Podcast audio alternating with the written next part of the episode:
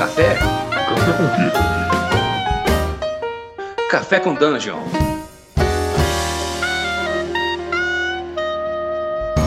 Bom dia, amigos do Regra da Casa. Estamos aqui para mais um Café com Dungeon. Na sua manhã com muito RPG. Meu nome é Rafael Balbi. Eu estou bebendo hoje aqui um chazinho no Expresso do Oriente. E, bom, a gente já sabe, vocês já devem ter percebido, a gente vai ter agora o segundo episódio da nossa coluna de Cutulo aqui com um mundo tentacular. Bom, e para puxar essa coluna aí, a gente está aí com o Thiago Queiroz e o Luciano Guiel. Então, bem-vindos aí, galera. A coluna é de vocês. A gente iria falar hoje a respeito de um assunto bem legal, que é as várias eras de Call of Cthulhu. Não apenas de Call of Cthulhu, das diferentes ambientações de Cthulhu. Por que, que eu, eu pensei nesse assunto? Porque tem muita gente que pensa assim, pô, Call of Cthulhu é um jogo. Quando você pega para falar a respeito dele, a primeira coisa que vem na cabeça é aquela coisa, ah, 1920. É, anos 20 no ar, né? Todo No mundo. ar. Anos, anos 20, no ar, capa de chuva, chapéu, Panamá, Indiana Jones, aquela coisa toda. E tudo em preto e branco. e tudo em preto e branco, né? Mas é aquela coisa, Call of Cthulhu não necessariamente, não apenas o Call of Cthulhu, mas as ambientações baseadas em Lovecraft, não são apenas jogos que se passam na década de 20. Muita gente tem essa noção, tem essa ideia. né? E eu, Uhum. inclusive, já ouvi gente falando assim: ah, eu não gosto muito porque eu não gosto dessa época, eu acho essa época meio.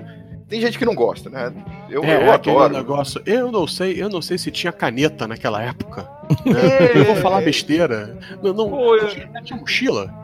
É, tinha mochila, tinha, tinha luz elétrica naquela época, tinha telefone, eu consigo ligar pra alguém, Tinha polícia. tinha polícia. Não tem Então, até pessoal, hoje. o pessoal às vezes fica, ah, mas aí eu vou ter que fazer uma pesquisa da história, da época, ou qualquer coisa assim. Não necessariamente, mas é, Call of Cthulhu é sim. um- Todas as ambientações Lovecraftianas são, por excelência, jogos históricos, né? Então eles sempre vão puxar pro lado da, da época em que se passa, você tem que dar uma tem que dar uma, uma, uma ideia para os jogadores no que em que contexto eles estão vivendo. Uhum. É, nem que seja um- uma ideia básica, né, Luciano? Do tipo, fica tranquilo, na Primeira Guerra Mundial já existia caneta esferográfica. Exatamente. né, para o pessoal ter uma ideia do contexto, eu gosto sempre de fazer no início das aventuras de dar um papelzinho assim que fala a respeito do que vocês sabem sobre, né? E ali explica mais ou menos é, onde que o grupo está se metendo, em que, qual é o pano de fundo da aventura. Uhum. Isso eu acho uma coisa bem legal. Mesmo que seja uma aventura dos anos 20, vamos dizer, a aventura se passa, sei lá, na, em, na- em Veneza. né? O que você sabe sobre Veneza em 1925? O que você sabe sobre ah, Londres em 1920? Né? Para Uhum. dar uma ideia para os jogadores. E assim evita também que no meio do- da aventura você tem que dar um, um- um load de informações imenso, né? Pra ficar no- me atrapalhando no meio da aventura, você para e fala: Galera, peraí, que isso aqui nessa época era assim que funcionava. Parece que você tá querendo pautar a aventura dos outros depois de um tempo, né? É, exatamente. Né? Uhum. A grande sacada do- do- do- dos jogos Lovecraftianos de 100 em 1920 é que a ideia, muita gente pensa, ah, é porque Lovecraft viveu em 1920. Lê do E as engano. E porque as histórias dele se passavam nessa época. né? Ah, quando, quando os jogos Lovecraftianos, principalmente Call of Cthulhu, surgiu, a ideia é que ele fosse nos dias atuais. né? Só que o pessoal bateu o pé, né? Os, os editores, né? os escritores bateram Uhum. o pé, não. A gente quer que seja em 1920. Né? Não apenas porque era a época do Lovecraft, não apenas porque era a época das histórias, o que faz todo sentido. Né? Aham. mas também porque tem algumas outras razões. É, em 1920 é aquela época de grandes ambições para as pessoas, para a humanidade de um modo geral, né? Grandes curiosidades. Grandes curiosidades, a, a ciência estava avançando, substituindo religião. É, de uma forma assim como nunca tinha sido vista antes. A Grande Guerra tinha acabado, então tinha uma perspectiva de que haveria uma paz duradoura depois, depois daquela carnificina toda. né? É, as pessoas estavam erradicando doenças, sabe? embora outras estivessem surgindo, mas as pessoas viviam, tinham uma perspectiva de viver mais, viver, ter uma vida mais feliz e tal. Né? Tava dominando os céus e tudo mais. Né? A humanidade estava encantada, né? É, a humanidade estava é. encantada com toda a capacidade e todo o potencial que ela poderia ter. E aí é muito maneiro você contrastar isso com, com o fato dos mitos estarem ali, né? Porque o cara que tá pensando, não, agora a humanidade vai com tudo, né? Agora a gente vai se desenvolver, agora vai ter. Agora vai. Agora vai. E aí você entra em contato com os mitos, que é uma coisa que sempre existiu antes do, da humanidade, ela estava lá, né? E quando você bate de frente com isso, você vê que todo o progresso, tudo que você construiu, tudo que a humanidade construiu, não é nada. Né? Uhum. Então isso eu acho uma noção muito maneira do Call of Cthulhu. Né? É, é eu, não sei se, eu não sei se eu tô errado, se eu tivesse, me, se me corrige. Mas é, lendo principalmente o conto mesmo, o, o chamado de Cthulhu, é, sempre me passa a ideia de que os deuses ancestrais e tudo mais são, são um elemento caótico bastante forte, assim, né? Então, Sim. A gente tem essa humanidade ordeira, coisa da ciência, tudo organizado e todo mundo prosperando, então se contrasta com essa parte de caos, né? Que é aquele, aquele momento, aquela, aquela, aquele fio de, de daquele elemento caótico que pode botar tudo a perder, né? Sim. É, é a, a, grande coisa que se fala é o seguinte, que todo o progresso, toda a humanidade, tudo que a gente conquistou, construiu e ergueu, no momento que os mitos surgirem, dois segundos são suficientes para acabar tudo. é, dois, então, se, dois se é, chegar Cthulhu, que é, é talvez mais né, fracos em, em termos de ele vai demorar para fazer certas coisas. Vai, vai despertar. no momento que ele despertar, metade da humanidade vai ficar maluca. Ah, isso é. E, e assim, tudo vai entrar em parafuso e vai acabar tudo. Né? Mas se faz a tote, né, Luciano? Não dá nem tempo de despertar. Não, não dá tempo nem de saber o que, atingiu a gente. É. E, enfim, a ideia é que realmente os mitos, né, que são essas forças esmagadoras de poder cósmico, né, essas coisas sempre existiram, muito antes da humanidade. Então a humanidade está aqui há muito pouco tempo, né? Ela foi criada por um acidente, por uma coincidência, né? Pelas mãos ou tentáculos das próprias criaturas, né? e ela surgiu por mero acidente, mero acaso. Isso também é outra coisa que, com, com, é, que dá um contraste muito grande, né? Com aquela ideia de que não, nós somos a, a raça a epítome, que, que né? domina. A da evolução. Uhum. É, isso, nós estamos no alto, no topo da pirâmide. Não. no, alto, no, alto, da pirâmide tem alguma outra coisa muito pior, né? Que a gente não faz nem ideia. Uhum. E isso também é, é, bem legal dos anos 20, né? A ideia de que a gente é o topo, mas que na verdade não é. Tá bem longe de ser. Né? E isso, é, é, essa é uma das coisas, nas noções legais, assim, de que a humanidade é muito nova, é muito recente. Né? Uhum. Tem é, um... Isso, eu acho que isso justifica também esse estilo pulp de jogar, né? Um pouco, porque, tipo, de repente se fosse hoje em dia, eu não sei, eu, pelo menos fugiria, cara. Eu, eu, eu, não convivi com gente que enfrentaria na metralhadora um, antigo, não, cara. É, oh, não sei se nos anos 20 as pessoas se enfrentariam, não, mas hoje em dia eu estou, estou duvidando. É, a, a, a, coisa é que em nenhum tempo, em nenhuma época, os, os antigos poder, poderiam ser enfrentados, mesmo na época antiga, assim, lá atrás, né, na época que tinha Atlântida, porque tem tem algumas ambientações que mexem com essa noção né, de Atlântida, uhum. de, de civilizações antigas que dominavam magia e tal. Nem essa galera conseguia fazer frente. né? E os caras dominavam algumas coisas de ciência, aquela ciência ancestral, aquelas coisas bem magia de cristal e aquela coisa toda lá. Mas nem eles faziam frente, né? Uhum. É, basicamente, Mambo Jumbo. Eles Mambo Jumbo. dominavam Mambo Jumbo. Mambo Jumbo, é- né? É. Tech the Tech. É isso aí. É. Voodoo é pra Jacu. Isso aí. É, cara, e assim, uma, uma coisa que eu fico perguntando é, é, essas, essas diferentes eras que é possível jogar jogar Cthulhu, tem algumas clássicas, né? Tem o, o horror espacial, né? Essa coisa de você estar tá no Isso, meio do, do, perdido numa nave. Tem, sei lá, tem alguns clássicos dentro disso, né? Quais são, quais são os que vocês julgam que são os clássicos? As eras é, clássicas? A, no, a noção da, de tratar Cthulhu através de eras e diferentes épocas da, da história, né, ela se ampara naquele princípio de que os mitos foram, os mitos são e os mitos para sempre serão. Né? Uhum. Que é a ideia de que a gente está aqui de forma transitória. Essa, essas criaturas eles vão ficar aqui para sempre. Então não importa em que época que, que você vai jogar, você pode inserir os mitos, você pode inserir as criaturas, você pode colocar elas no meio da história. É o então, famoso Just Add Cthulhu. É, você basta adicionar Cthulhu. Né? A, a, era clássica, como a gente sabe, é a de 1920. É, a, é o arroz com feijão de Cthulhu. Eu, eu adoro essa época. Eu acho que essa época é muito interessante para jogar. Mas tem várias outras, e é, é curioso que eu estava fazendo levantamento até para fazer esse podcast, e comecei a olhar, eu falei, meu Deus, tem muita coisa. Tem. Tem, tem muitas ambientações assim diferentes, algumas com um suplemento ou dois só, mas é, distribuídos ao longo assim de, um, de, um, de períodos muito muito, varia, muito variados assim. Sim. É, assim, o mais antigo, eu acho que um, um dos mais clássicos assim, não por tempo, mas surgiu recentemente tudo. Uh, deve ter uns 10 anos que foi lançado o primeiro livro, eu acho que é o Cthulhu Invictus, que é Call of Cthulhu na Roma antiga, no Império Romano.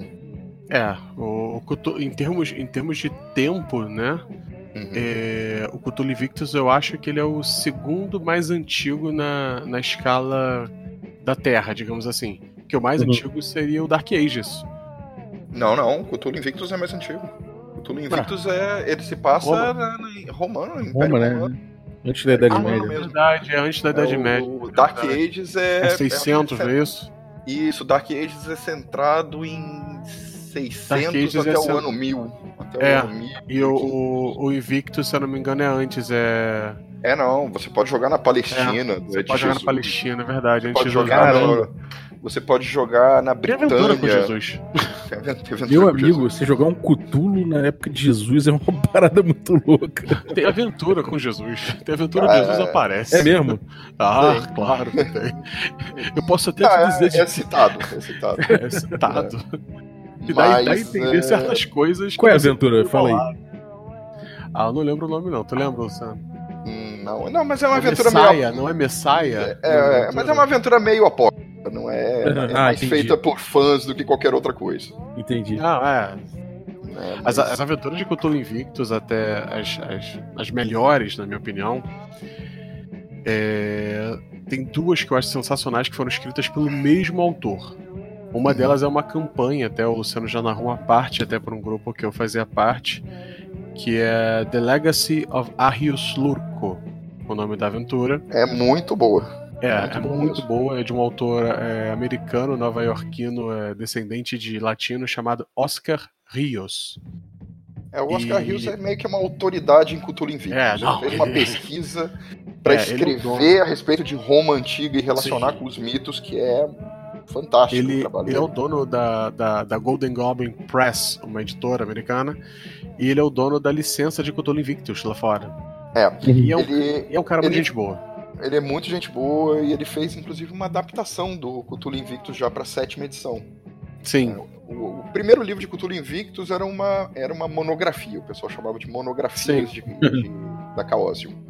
Né? Era, literalmente, era um livrinho, assim, com papel bem mais ou menos, assim, uma capa, uns desenhos bem fuleiros e tal. Uma edição muito, muito tipo Word, sabe? É, muito, muito qualquer coisa, é. assim. É, Aí depois eles conseguiram lançar pela Chaosium o Cthulhu Invictus, que é um livro fininho. Quem tem esse livro tem muita sorte, porque ele teve uma, uma, uma tiragem pequena.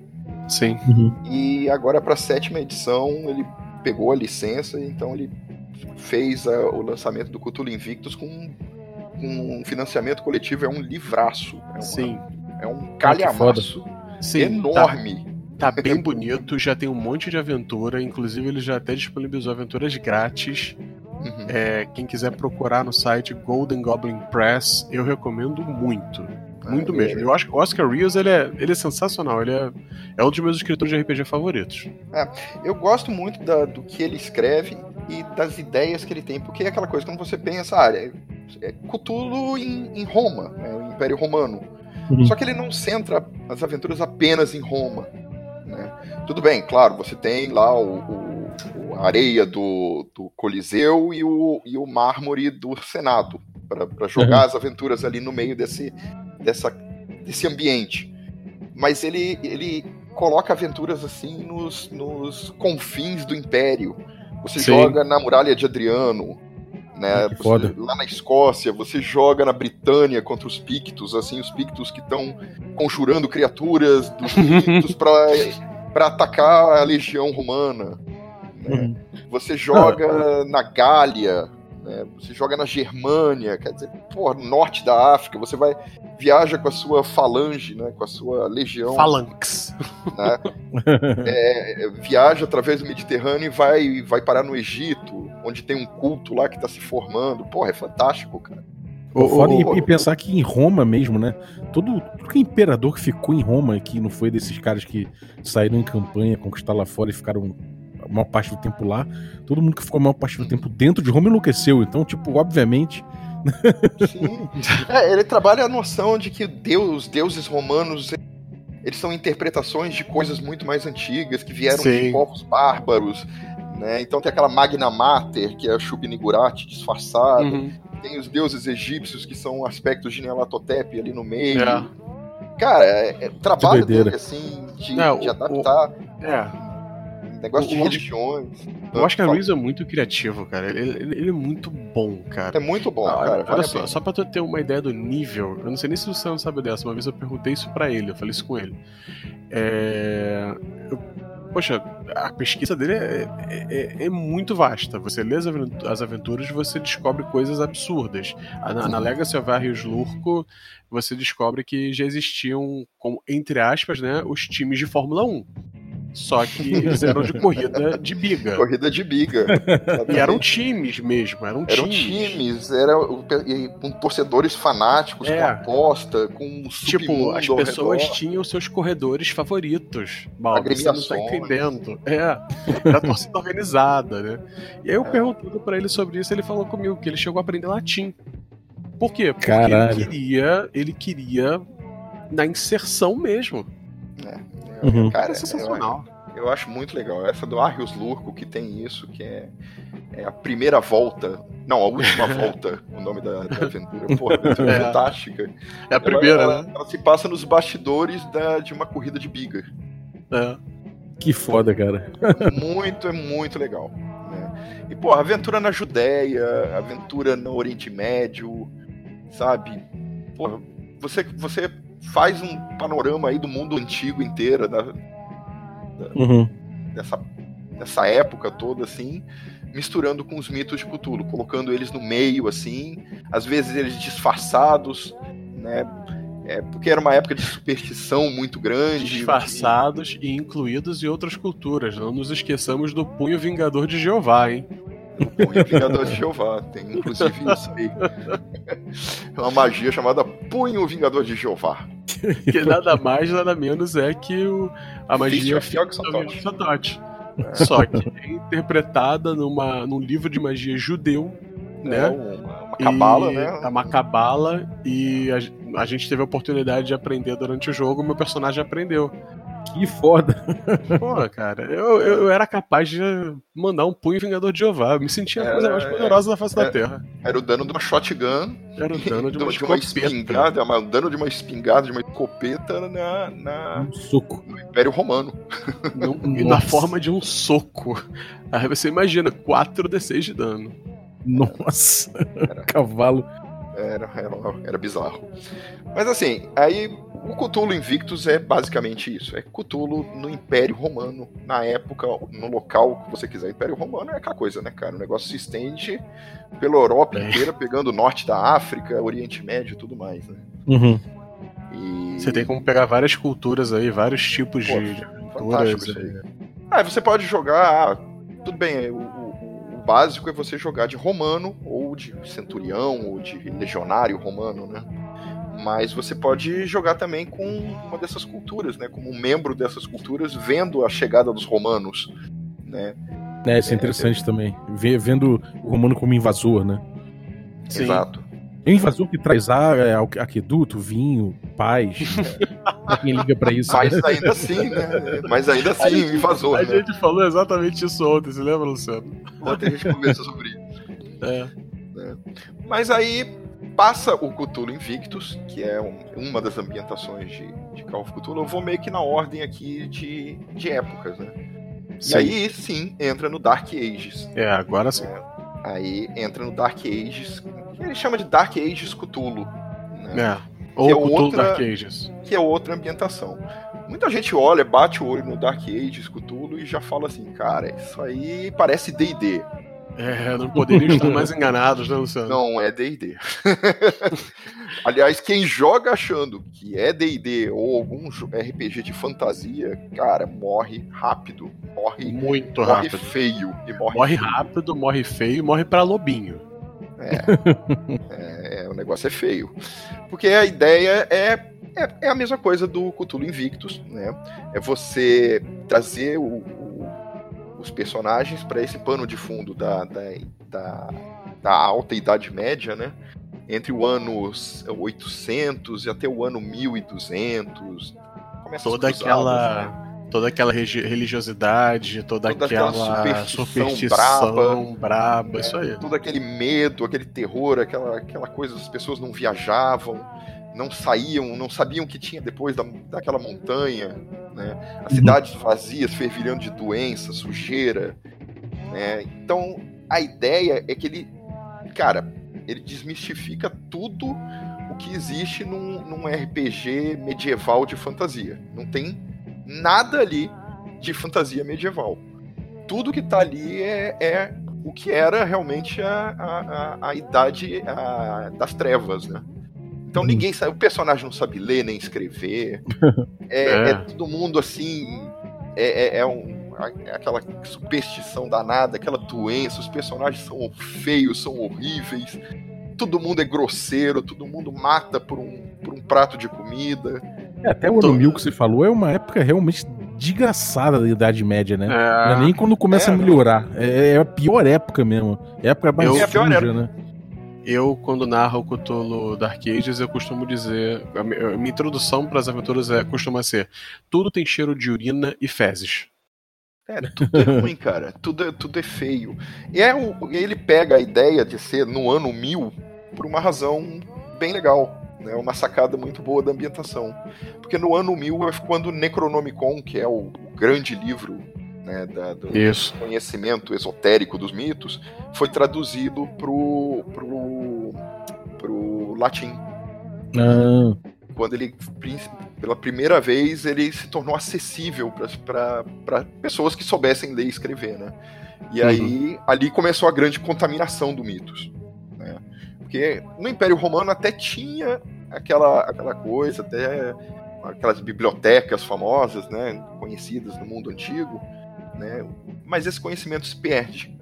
Mas uhum. no ano 1000 ele volta né, na forma de dos primeiros manuscritos do Necronomicon em línguas acessíveis. Uhum. Então ali começa essa contaminação da Europa sendo contaminada novamente pelo mito. Vai se espalhando assim para tudo que é lugar, assim, os cultos começam a renascer, as sociedades secretas começam a surgir. Então começa a dar as primeiras cruzadas, então tem aquele contato com, com outros povos que, que têm diferentes culturas.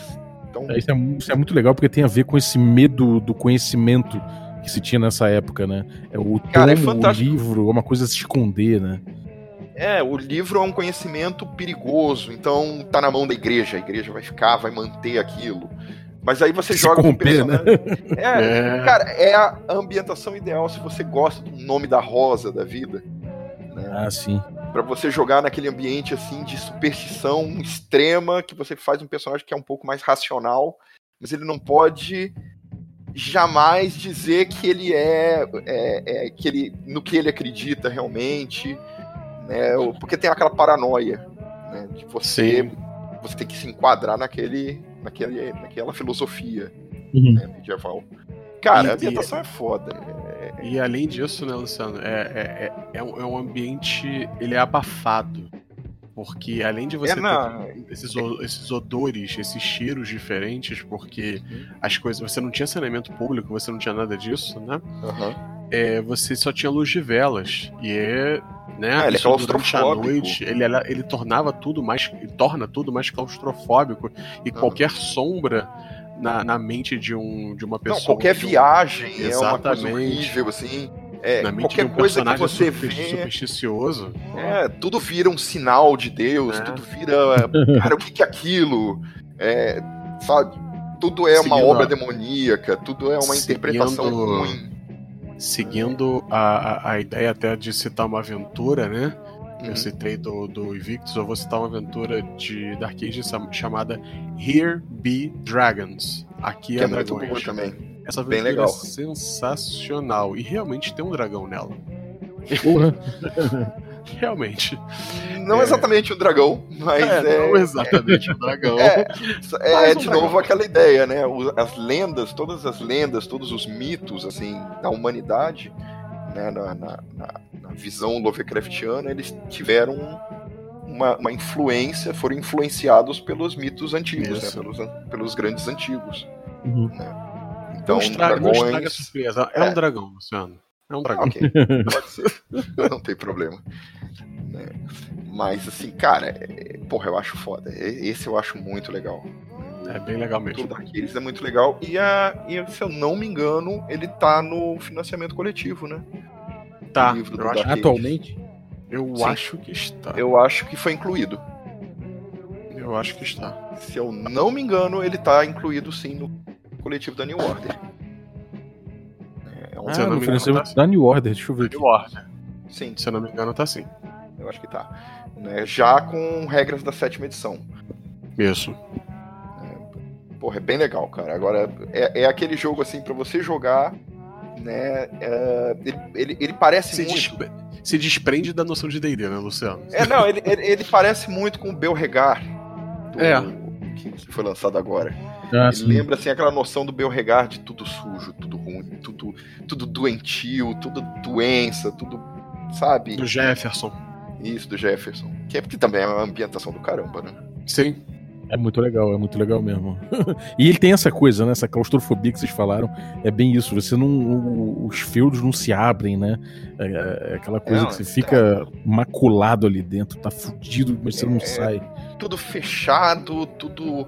Assim, as pessoas têm medo umas das outras, têm medo do que tem ali. É, é uma época de medo, né? O Dark Ages é, é um jogo assim que é, é, é o jogo que eu acho que tem mais medo, assim, do que você vai encontrar, porque qualquer um pode te matar a qualquer momento. Né? Cthulhu não é Uhum. D&D, você toma uma facada, você pode morrer, né? Quem dirá uma machadada, né? Qualquer coisa pode te matar. É, você sair por aí fazendo aventura realmente é. Não é, não é muito prudente. Aí a gente avança de novo, né? Pra, pra além do ano 1000 e dá um pulo grande. É, a gente dá um pulo pro, pra um jogo que é bem obscuro, né? Que eu até, até eu não tenho esse jogo, eu gostaria de ter essa ambientação. Eu acho que ele é um suplemento só chamado Elizabethan Cthulhu. Que Caralho. é Cthulhu na corte da rainha Elizabeth I. Porra, que maneiro. 1500, 1600 das grandes navegações, aquele período de descobertas, né? Cara, eu, eu vi esse suplemento é, um tempo atrás, eu queria ter comprado esse suplemento, eu deixei ele passar. Né? E ele, infelizmente, ele tá esgotado agora. Aliás, se alguém tiver esse suplemento e porra, quiser falar sobre ele, É. eu acharia demais, porque eu, eu- só ouvi falar dele. né? É, o que eu sei é que você joga na corte da rainha Elizabeth I, né, que era aquela época da, das grandes navegações, das descobertas, das intrigas entre as nações se formando, né, do, do surgimento das grandes potências marítimas e tal. Cara, e você joga naquela corte com intrigas, com espionagem e, obviamente, com os mitos no meio. Pô, deve ser alguma coisa sensacional. É, eu, eu, eu também só ouvi falar. Nunca tive em mãos, nunca joguei. É, o- tem um livro chamado Strange Aeons, que é um livro ah, que foi lançado já há um bom tempo atrás. Ele está esgotado também. O Strange Aeons ele tem uma aventura que se passa nessa época, chamada King of Shreds and Patches. É, o rei dos, dos Farrapos e, e Remendos, né? Que é uma aventura que se passa na, na nessa época, né? na, na, Londres elisabetana. Cara, a aventura tem Shakespeare. na aventura. Você encontra o Shakespeare na aventura, você encontra é, o Marlowe, você encontra. É, sabe aquele filme Elizabeth? Uhum. Você encontra Francis Drake na aventura. Porra. Cara, a aventura é muito legal. Né? Dá um contexto histórico assim do caramba. E no meio, obviamente, por trás de tudo tem, é claro, os mitos, né? Os mitos, obviamente. Fazendo, fazendo malandragem, né? Toda aquela malandragem dos mitos. Já com esse título, rei de farrapos e, e, remendos, né? Dá pra até saber que, qual, é, qual é o problema que tem nessa aventura, né? quem, joga Cthulhu já. É aquele tipo de aventura que entrega, né? Tipo, entrega. Quem, quem, matou foi o mordomo. É, né? No título aí já vem. Infelizmente, essa eu não, eu não posso falar muito porque eu também não conheço. É, eu também Mas não conheço tanto. O 1500 a 1600. Né? Aí tem outra que eu conheço pouco, né? que também é em Londres, mas ela pula 100 anos na história. É uma ambientação chamada Dark Streets. Né? Dark Streets ela se passa na Londres uh, do século seguinte, né, do, do século XVIII, né, e pega aquela, aquela fase que a Inglaterra está se tornando uma potência mundial. Né? Potência, grande, grande metrópole, assim, Londres é uma metrópole gigantesca e tal, né, com, com centro do mundo, literalmente, né, em 1700. É, eu não tenho essa também, infelizmente. Essa ainda está disponível, porra. Eu acho que valeria a pena até dar uma caçada nela. Tem ela na Amazon, inclusive. Tem na Amazon, é de uma, é de uma editora até pequena. É, ela usa as regras de Cthulhu, mas eu acho que usa a sexta edição, se eu não me engano. Que também deve ser muito maneiro, cara. Jogar nessa época também deve ser bem legal. Né? Tem, tem umas coisas dessa época aí que são. É aquela época bem suja mesmo né, que fala assim que os prédios de Londres ou era num bairro bom, então era uma, uma mansão enorme que todo mundo rico, todo mundo bem de vida, né, mas é, na verdade 3% da população, uhum. ou o negócio era sórdido, assim, você vivia na, praticamente nas ruas em casa, ou em casebre. Na rua, só tinha bordel, taverna, sabe? Aquela, aquela coisa bem suja, assim, a cidade toda suja de carvão, porque tá começando a. É, tá a, na Renascença ali, né? Na, também. Não, não, tá na, na, na Revolução né, Industrial. É, Revolução Industrial, olha. Começando a entrar na Revolução Industrial. Porra, deve ser do caramba, cara. Londres também era o centro, assim, de. de era o centro do universo, né? Era, não, e era um centro de contrabando, diz que era um lugar sórdido, assim. Era sujo, as coisas aconteciam tudo por baixo do pano. E a ideia desse, desse Dark Streets é justamente essa: você não jogar de nobre, é você jogar de, de contrabandista, de malfeitor, assim, de, de, um cara que controla o submundo e tal. E, obviamente, no meio de tudo isso, nós temos o quê? Os mitos, o mais uma tolo. vez. É, tolo, as criaturas e tudo mais. Né? Então é um ambiente rico para você ter é, surgimento de cultos e tal. Né? Porra, deve ser do caramba também. Qual você não gostaria de ter, Luciano? É a coisa do, do, do cara que, que, é o traficante de corpos, né? Que, que é uma coisa muito legal, né? O submundo dos caras que, que, que mexem com corpos e que é, levam para estudantes de medicina e tudo mais. Essa época tinha muito isso, né, cara? Tinha, era Sim. o Burke and Hare, que ficaram extremamente famosos, né? Que é, exatamente. dupla que entrava nos cemitérios e roubava os corpos, dissecava, é, vendia eles para as para as universidades de medicina. Pra fazer Gente simpática, né? Gente é. simpática e interessada. E, e, é uma época, assim, cara, que era doença, era época de restauração, da restauração, né? Então era uma época de doença também, de, de, de praga. Pô, teve o um, um incêndio de Londres que destruiu a cidade inteira. Né? Eu acho que tem uma, uma campanha desse, desse, desse Dark Streets que se passa, inclusive, antes, durante e depois do grande incêndio de Londres. Ah, maneiro. É Eu tô vendo aqui, ó, ele usa um sistema chamado Renaissance Deluxe, que é um uhum. sistema OGL criado pela Cake Bread and Walton, que é a editora ele não é, não é a sexta edição, não? Então, é, é um sistema baseado, pelo que eu tô entendendo, na sexta edição, porque ele é D100 também. Ah, é então isso. ele é, é baseado em, em, porcentagem de perícias. Uhum. Então deve ser alguma coisa parecida com a sexta edição, mas é chamado Renaissance Deluxe. Hum, interessante isso. É maneiro. Deve ser bem legal, cara. É. Bom, na mesma época, com a mesma pegada, né, uma pegada um pouquinho, talvez seja um pouquinho anterior, né, 1600 a 1700, tem um, uma ambientação de do, que usa os mitos chamada Roi, é, é francês, Roi et Reine, Reine, sei lá, é Reis e Rainhas, o nome. Hum. Que ele é da Sandetour, né, Sandetour, que é a, a empresa responsável pelo Call of Cthulhu na França. De... Não, não é mais, né? Ele detinha não é mais. as licenças e não são mais. É, e eles lançaram esse, esse jogo chamado Roi et Reine, que é basicamente é, é, o princípio do Dark Streets, né? De... Só que se passando em Paris, né? Pré-revolução. Ah, então, então é aquela época de renascimento cultural, né, da ilustração, da, da, do ressurgimento da, da, ciência e tal, de, de avanço, de riqueza, né? Uhum. Só que, obviamente, contaminado também pela, pela sombra da, das criaturas, né? Então, cara, deve ser, também deve ser muito legal. Não, não li, não conheço, né? Mas deve ser muito legal, porque é, você mistura, né, essa, essa parte, assim, essa pegada meio Seven Sea, só que mais historicamente acurado, né? Já que é França mesmo, não é Montaigne. Um na chama do absinto, né, cara? É, cara, deve ser, deve ser muito bacana. né? Não dá para falar, né? não tem, né? infelizmente.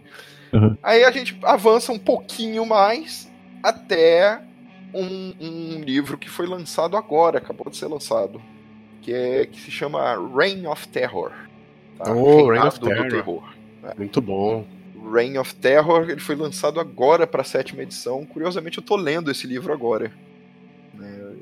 Já, já, chegou tem um tempinho, já, já tava hum. com ele aqui em casa. Eu me dei conta esses dias, cara, eu não li esse livro ainda. Luciano tem mais livros do que ele pode ler, isso é um fato. É, eu, é, é, eu tenho pouco tempo, cara. O problema é esse. Mas o Reign of Terror é. Ele é logo depois desse Roar e Reine, né? E ele se passa nos anos imediatamente antes assim da revolução, né? Que é quando a batata da nobreza tá assando, né? É, ele no vai... caso é Libatatá. Libatatá. e quando a coisa tá ficando feia, né? E vai até os anos finais do terror, né? Que é quando, né? Antes do surgimento do Napoleão, né? coisa uhum. Mas é que quando, quando a coisa degringolou, né? Tá tudo degringolado de vez, paranoia total, o medo de contra-revolução tá acontecendo em tudo que é lugar. Já pega aquela época do Robespierre, aquele negócio todo? É, não, eles são, sim, são, são NPCs, inclusive, na Olha aí. Cara, quem não, que foda. Quem não quer ter oportunidade de decapitar Robespierre? e, cara, ele fala lá, tem uma das aventuras é, é, não oficiais que acompanharam o livro que o pessoal lançou, se chama Mademoiselle Guillotine. Muito legal. Senhorita Guilhotina. Os nomes são muito bons, cara. Cara, é muito, muito legal. Muito bacana mesmo. Né? Esse é, eu tô lendo ela. Para quem joga ou pretende jogar o Oriente Express, é interessante porque uma das aventuras ela tem conexão com a campanha. Ah, maneiro. É, ela coisas que acontecem na aventura do Oriente Express e que você fica sabendo assim através de diários de... que é importante para a aventura, você joga nessa nesse Ah, que foda. Que maneiro. É, pra quem não sabe, o Oriente Express eu acho que é talvez a aventura mais clássica, né? De, de cultura. É, né? ela, ela, ela é uma das campanhas mais clássicas, é ela e o Masks, né? As... É, é, é, o Masks. A gente, a gente, vocês inclusive fizeram com o Tertulione aqui no, no Café com Dungeon um episódio só sobre ele, né? Isso. Uhum. É, então Cara, quem ficar curioso é... aí pode voltar aí e dar uma, dar uma ouvida também, que já tem um episódio sobre isso. Tem sim. Legal. É, então ele vai até o final do terror, né? Que é a época que a coisa tava tá, degringolou de vez a revolução, assim, que começou para derrubar os nobres, para reconstruir, para fazer, assim, os direitos da, do, do homem, né? As leis uhum. e os direitos. Cara, o negócio foi meio que desvirtuado, virou, virou uma chacina. Porra, gente morrendo pra, por qualquer motivo, por qualquer coisa. Então, cara, é uma época perfeita para você jogar ali no meio, né, mais horror ainda, né, colocando, colocando os mitos. Nas é, sombras da Bastilha. É. Isso. E se você Pô, for fazer eu... uma live, já guarda aquele som de da guilhotina, da caindo, caindo, Porque você vai usar ele várias vezes. E que livro bonito, cara. Ah, Porra, livro é que livro bonito. Porque a, a, as ilustrações dele, eles usaram ilustrações assim que são quadros. Né? Quadros assim. Caralho. Da, da época da, da Revolução Francesa. Então tem aquele. Pô, tem duas páginas assim enormes, aquele quadro famoso da, da liberdade guiando os povos. É, você abre foda. o livro, você dá de cara com isso, você fala, ah, que livro maneiro. que livro só falta, só falta, você começar a cantar a Marceleza, né? Não, tem a letra da Marceleza. Ah, é claro. Tem a letra tem. da Marceleza. No... Ah, olha só. E, e, a aventura é tão bem feita que ela te dá cena por cena, ela te indica uma música que pode casar com aquela cena, uma cena de um filme que você assiste esse, essa cena ou esse filme, e aí você vai conseguir entender exatamente como é que é essa cena do jogo. Caralho. Ela é muito completa a história. É uma coisa que a gente não pode, a gente não pode reclamar nos, nos livros históricos de Cthulhu é a pesquisa, né, cara? Dá para ver que a grande maioria tem pesquisa muito bem feita. É. Né? Sim, muito Sim. mesmo. É muito bem feita mesmo, cara. Aí depois vão... desse, Luciano, me corrija se eu estiver errado. A gente vai pular para 1800 e pouco e pro Velho Oeste americano? Vamos, mas antes tem uma parada pequena na ah. própria América, chamada Gothic Cthulhu. Gothic Cthulhu, esse eu não conheço. Gothic Cthulhu. É, existe um jogo chamado Gothic América, tá? Hum. Que é uma, um, um, jogo que tem, tem regra própria, uma ambientação própria. Né? Que você joga com na, na América colonial, nos Estados Unidos hum, colonial. Maneiro. É bem legal bem bacana mesmo. Eu, eu acho que está descontinuado, não tenho certeza. Você joga entre mil, 1600 e qualquer coisa e, e até o final do período colonial americano. Uhum. E, pô, você pega aquela parte, obviamente, da, da, da Nova Inglaterra, né? Do, da caça às bruxas. Você pega toda essa, essa época, né? E a mistura com os índios, com, com os nativos americanos também. é bem a época de A Bruxa, né? É, exatamente isso aí. Nossa, bem lembrado, cara. Que filme foda. filme mesmo, ótimo. Dentro e dentro desse Gothic América tem um suplemento chamado Gothic Cthulhu. Né? Que é exatamente você jogar na, na Nova Inglaterra, né? na área de Massachusetts, né? na época da bruxa. Olha aí que maravilha. Caça, caça às bruxas, né, naquela, naquele, naquela época daquela paranoia enorme, né? Tá vendo? Você pode ter a chance de descobrir o toque da seta e o sabor da manteiga, viver deliciosamente. E viver deliciosamente, exatamente. Uh, Brin quem não quer? Com, brincar com Black Phillip ali no meio. Não é? cara, essas cenas com Black Phillip são muito maneiras, cara. É, eu adoro. É, é, muito maneiro. Enfim, sem spoiler do filme, mas caralho, é, é muito bom. É, cara, é, é muito legal. Eu, eu, eu, gosto pra caramba desse filme. Não, e o clima é perfeito, cara. Realmente, você chegar numa terra ali que você não conhece, você consagra aquela terra é, na espera de que aquilo ali te dê frutos. de novo, né? É, cara, você tá abandonado, né? A verdade é essa. Você é, é livre, tá. mas você tá abandonado ali. É. É livre, porém.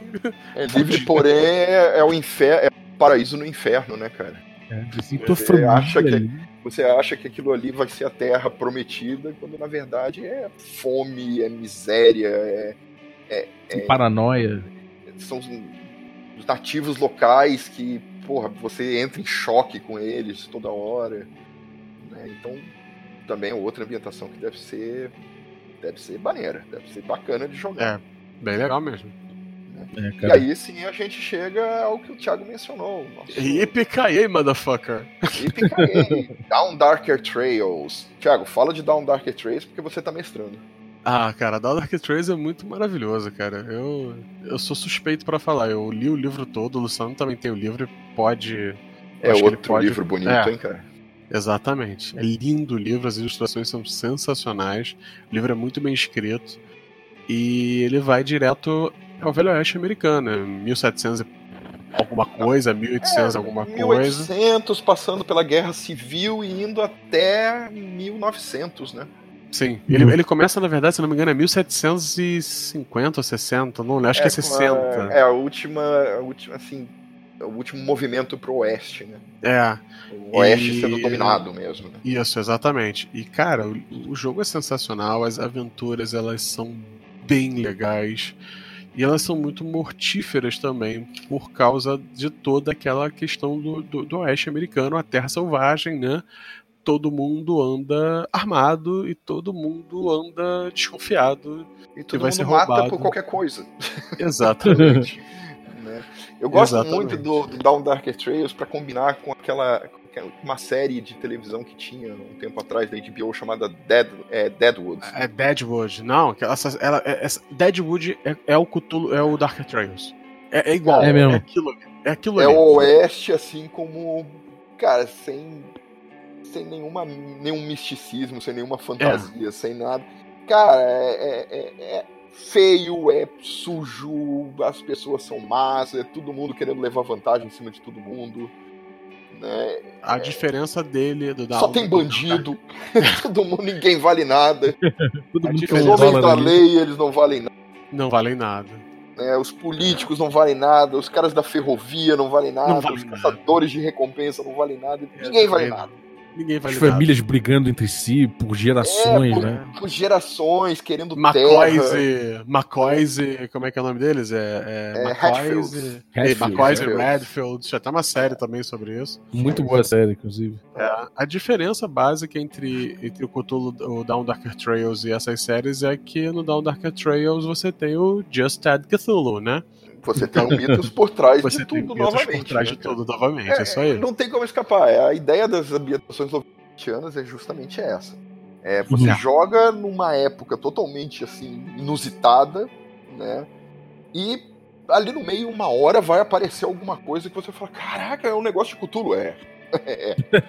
Tá. Pô, esses você pode começar a jogar sem nem falar pra galera que você tá jogando Cthulhu. Né? Cara, isso, isso, é uma coisa que eu acho muito bacana. Reunir a galera assim, botar todo mundo em volta da mesa e falar: olha só, hoje a gente vai jogar nessa época aqui. Entrega os personagens, porque, pra ser mais surpresa. Né? E o pessoal olha assim e fala: Cara, a gente vai jogar no Velho Oeste, Cthulhu. É, a gente vai jogar Cthulhu no Velho Oeste hoje. Ou. É, vaqueiro, assim, segure seu chapéu segure seu chapéu. Ou entrega os personagens. Caramba, a gente vai jogar Cthulhu no, no Império Romano? É, a gente vai jogar Cthulhu no Império Romano. É, é Falange, segure seu capacete. Segure seu capacete. Tá, guarde o seu Gladius. É, então, cara, Down Dark Trails é muito legal. Down é Dark Trails é a conquista do Oeste sobre um viés de terror.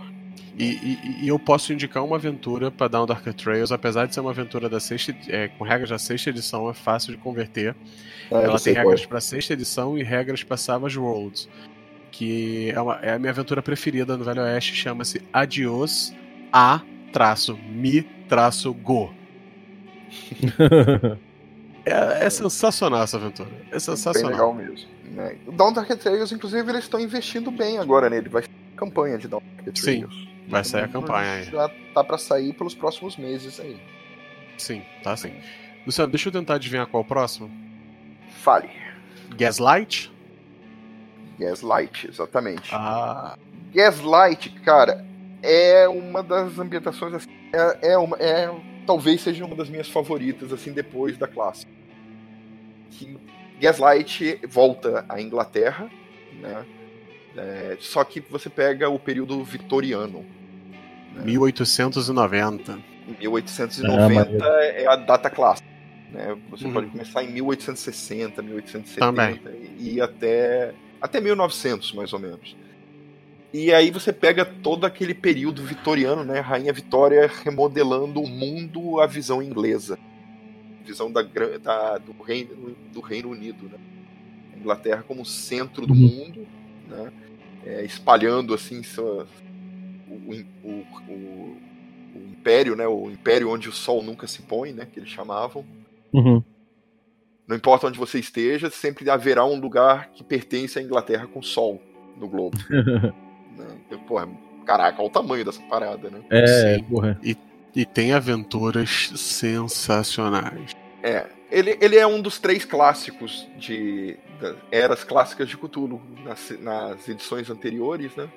Era a era clássica, 1920, a vitoriana e a e a época atual, né?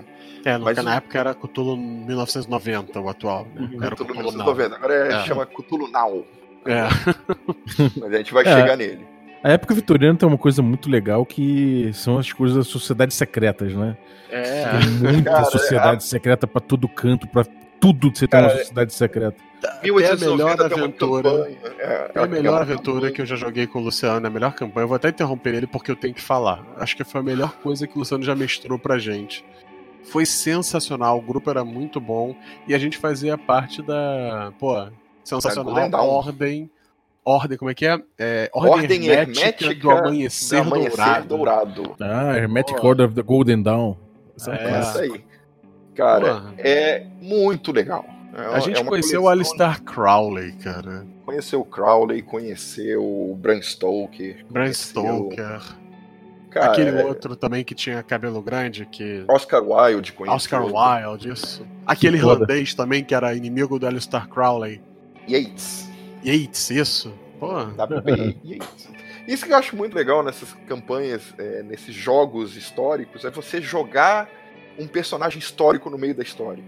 Né? Você, uhum. você começa. Eu gosto muito de fazer isso. Você, os jogadores encontram um NPC, aí começa a conversar com ele e tal.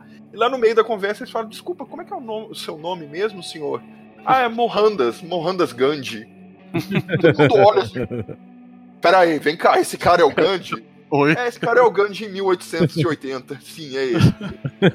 que ele era um advogado. Era um né? advogado, exato. Exatamente. Pô, isso é fantástico, cara. É, sem dúvida. Poder, poder botar um personagem histórico assim no meio da história é muito legal. Gandhi eu já usei duas vezes, inclusive. Pô, você vê, já apareceu Jesus, já apareceu o Gandhi. Porra, tem que contrastar mesmo com o Cthulhu. Tem. Né? Tem, pô, dá até um programa maneiro, né? Episódio legal a gente falar sobre NPCs famosos que já apareceram em Cthulhu. É, é verdade, é verdade. No meu, na, no jogo que eu fiz de Cthulhu no Rio de Janeiro dos anos 20, eu rolei o. Eu botei o Castor de Andrade recém-nascido. Caraca. No, no, colo da avó dele. Cara, eu fiz uma aventura em Berlim, 1890, onde o pessoal entrava, pedia asilo numa casa, né? Que era uma casa lá para permitir e a, a senhora da casa estava grávida era a senhora Hitler. Caralho. É, e aí eles um dos jogadores era médico e ele auxiliou no parto da senhora Hitler.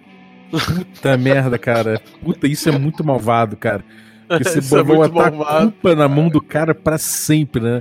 Ele fez o parto de é. Hitler. Ele deu ele a luz ao Hitler auxiliou, junto com a mãe dele. Exatamente. Ele foi um dos médicos que auxiliou o Hitler a nascer. Meu Nossa, Deus. que culpa, cara. Puta que pariu. Que culpa. cruel, cara. Isso é uma crueldade. Isso é muito cruel. Aí, pô, tinha que ver a cara do jogador. O cara, porra, sacanagem. Eu não posso deixar ele cair no chão, não. Eu, de repente, cara, se deixar ele cair no chão, e é justamente por isso que ele ficou do jeito que ficou. Aí ele falou: É, pode ser. Ele trocou, trocou o bebê, né? E deu na mesma. É. Eu até é narrei pra ser, ele né? falando assim, cara, você olha nos olhos desse bebê, os olhos azuis dele, percebe assim que ele tem assim. Você nunca viu um bebê tão carismático. Mas tem algo estranho no carisma dele. Tem alguma coisa esquisita nele. No, no, no, jeito do bebê, ele não chora como um bebê normal. Aí o cara falou: Porra. Porra. Filho da puta. Que filho da puta. Mas enfim. Né?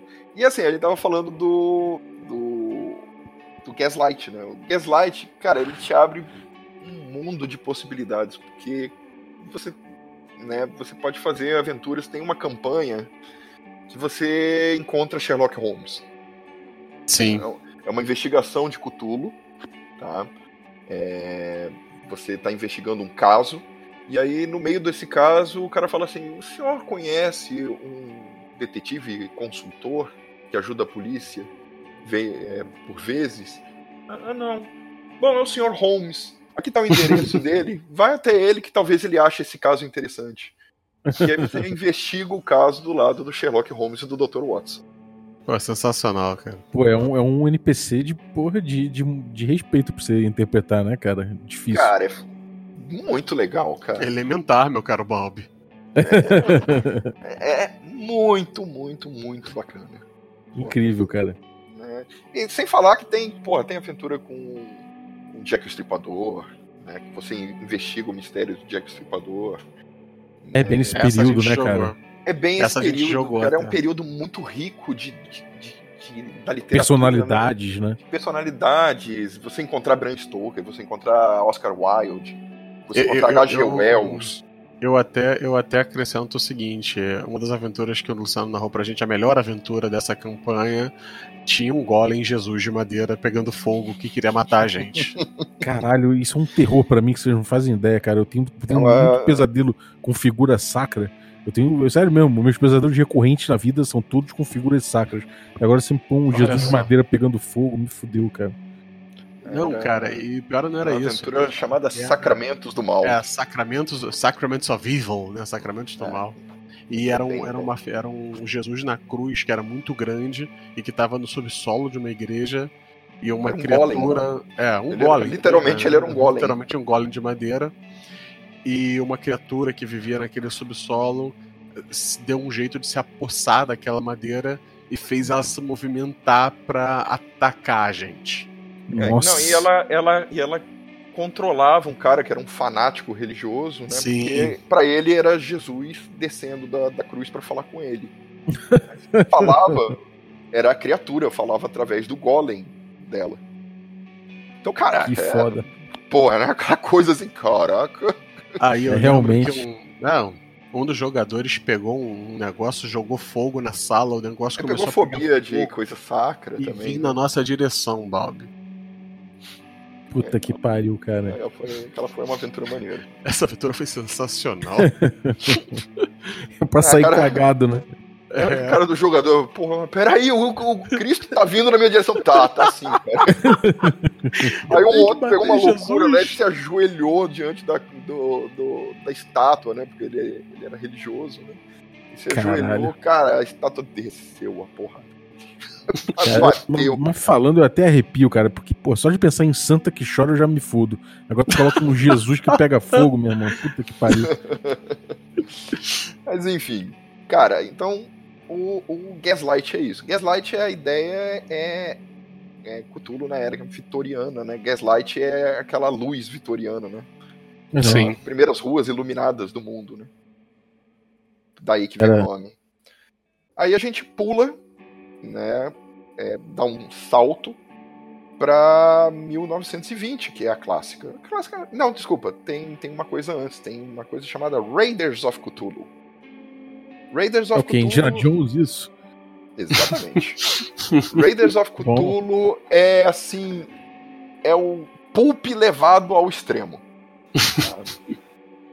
é, é, a, é a época das grandes explorações, assim, de. Todas as aventuras são basicamente se passam em explorações. Né?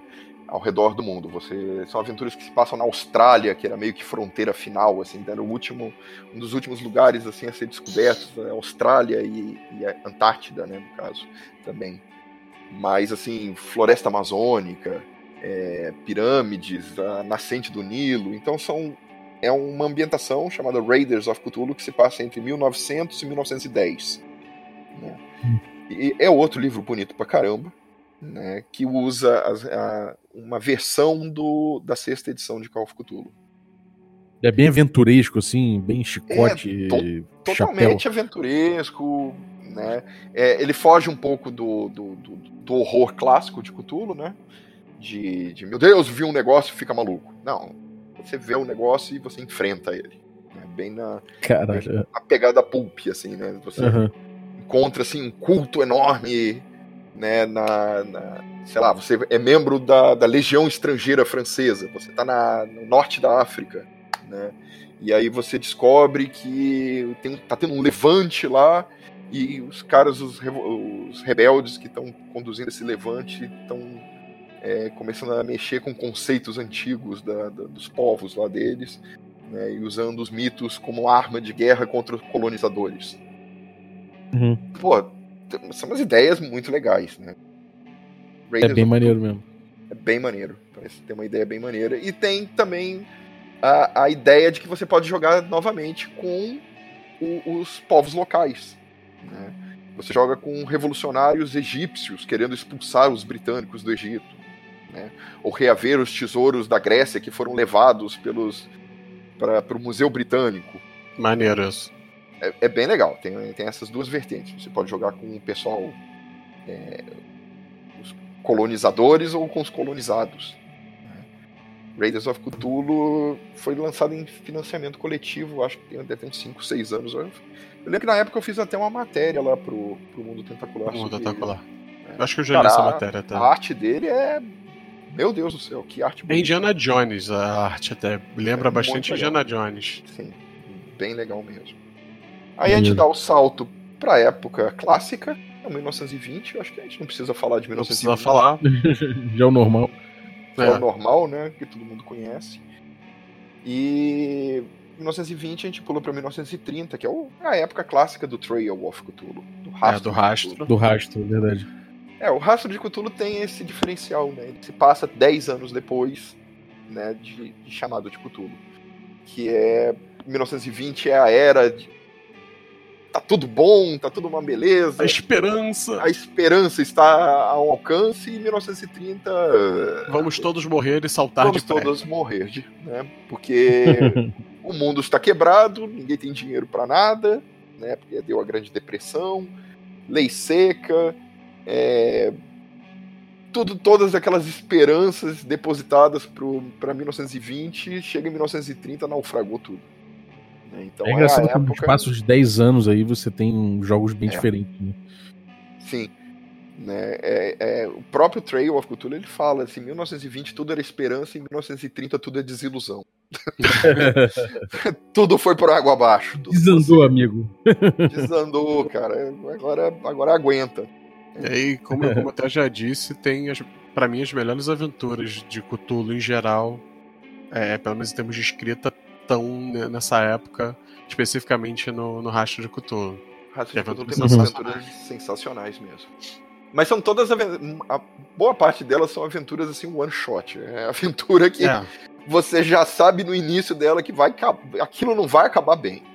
Nada disso vai terminar bem. É, é, é, uma, é uma aventura em Papua Nova Guiné, ou uma, é, ou uma outra aventura é, no, no, nos bastidores do, do cinema, começando é, é, época mesmo de cinema, etc, filmagens, etc. Você dá uma olhada naquilo, a aventura começa, você já, já sente esse negócio não vai acabar bem. É. Isso aqui vai dar problema no final.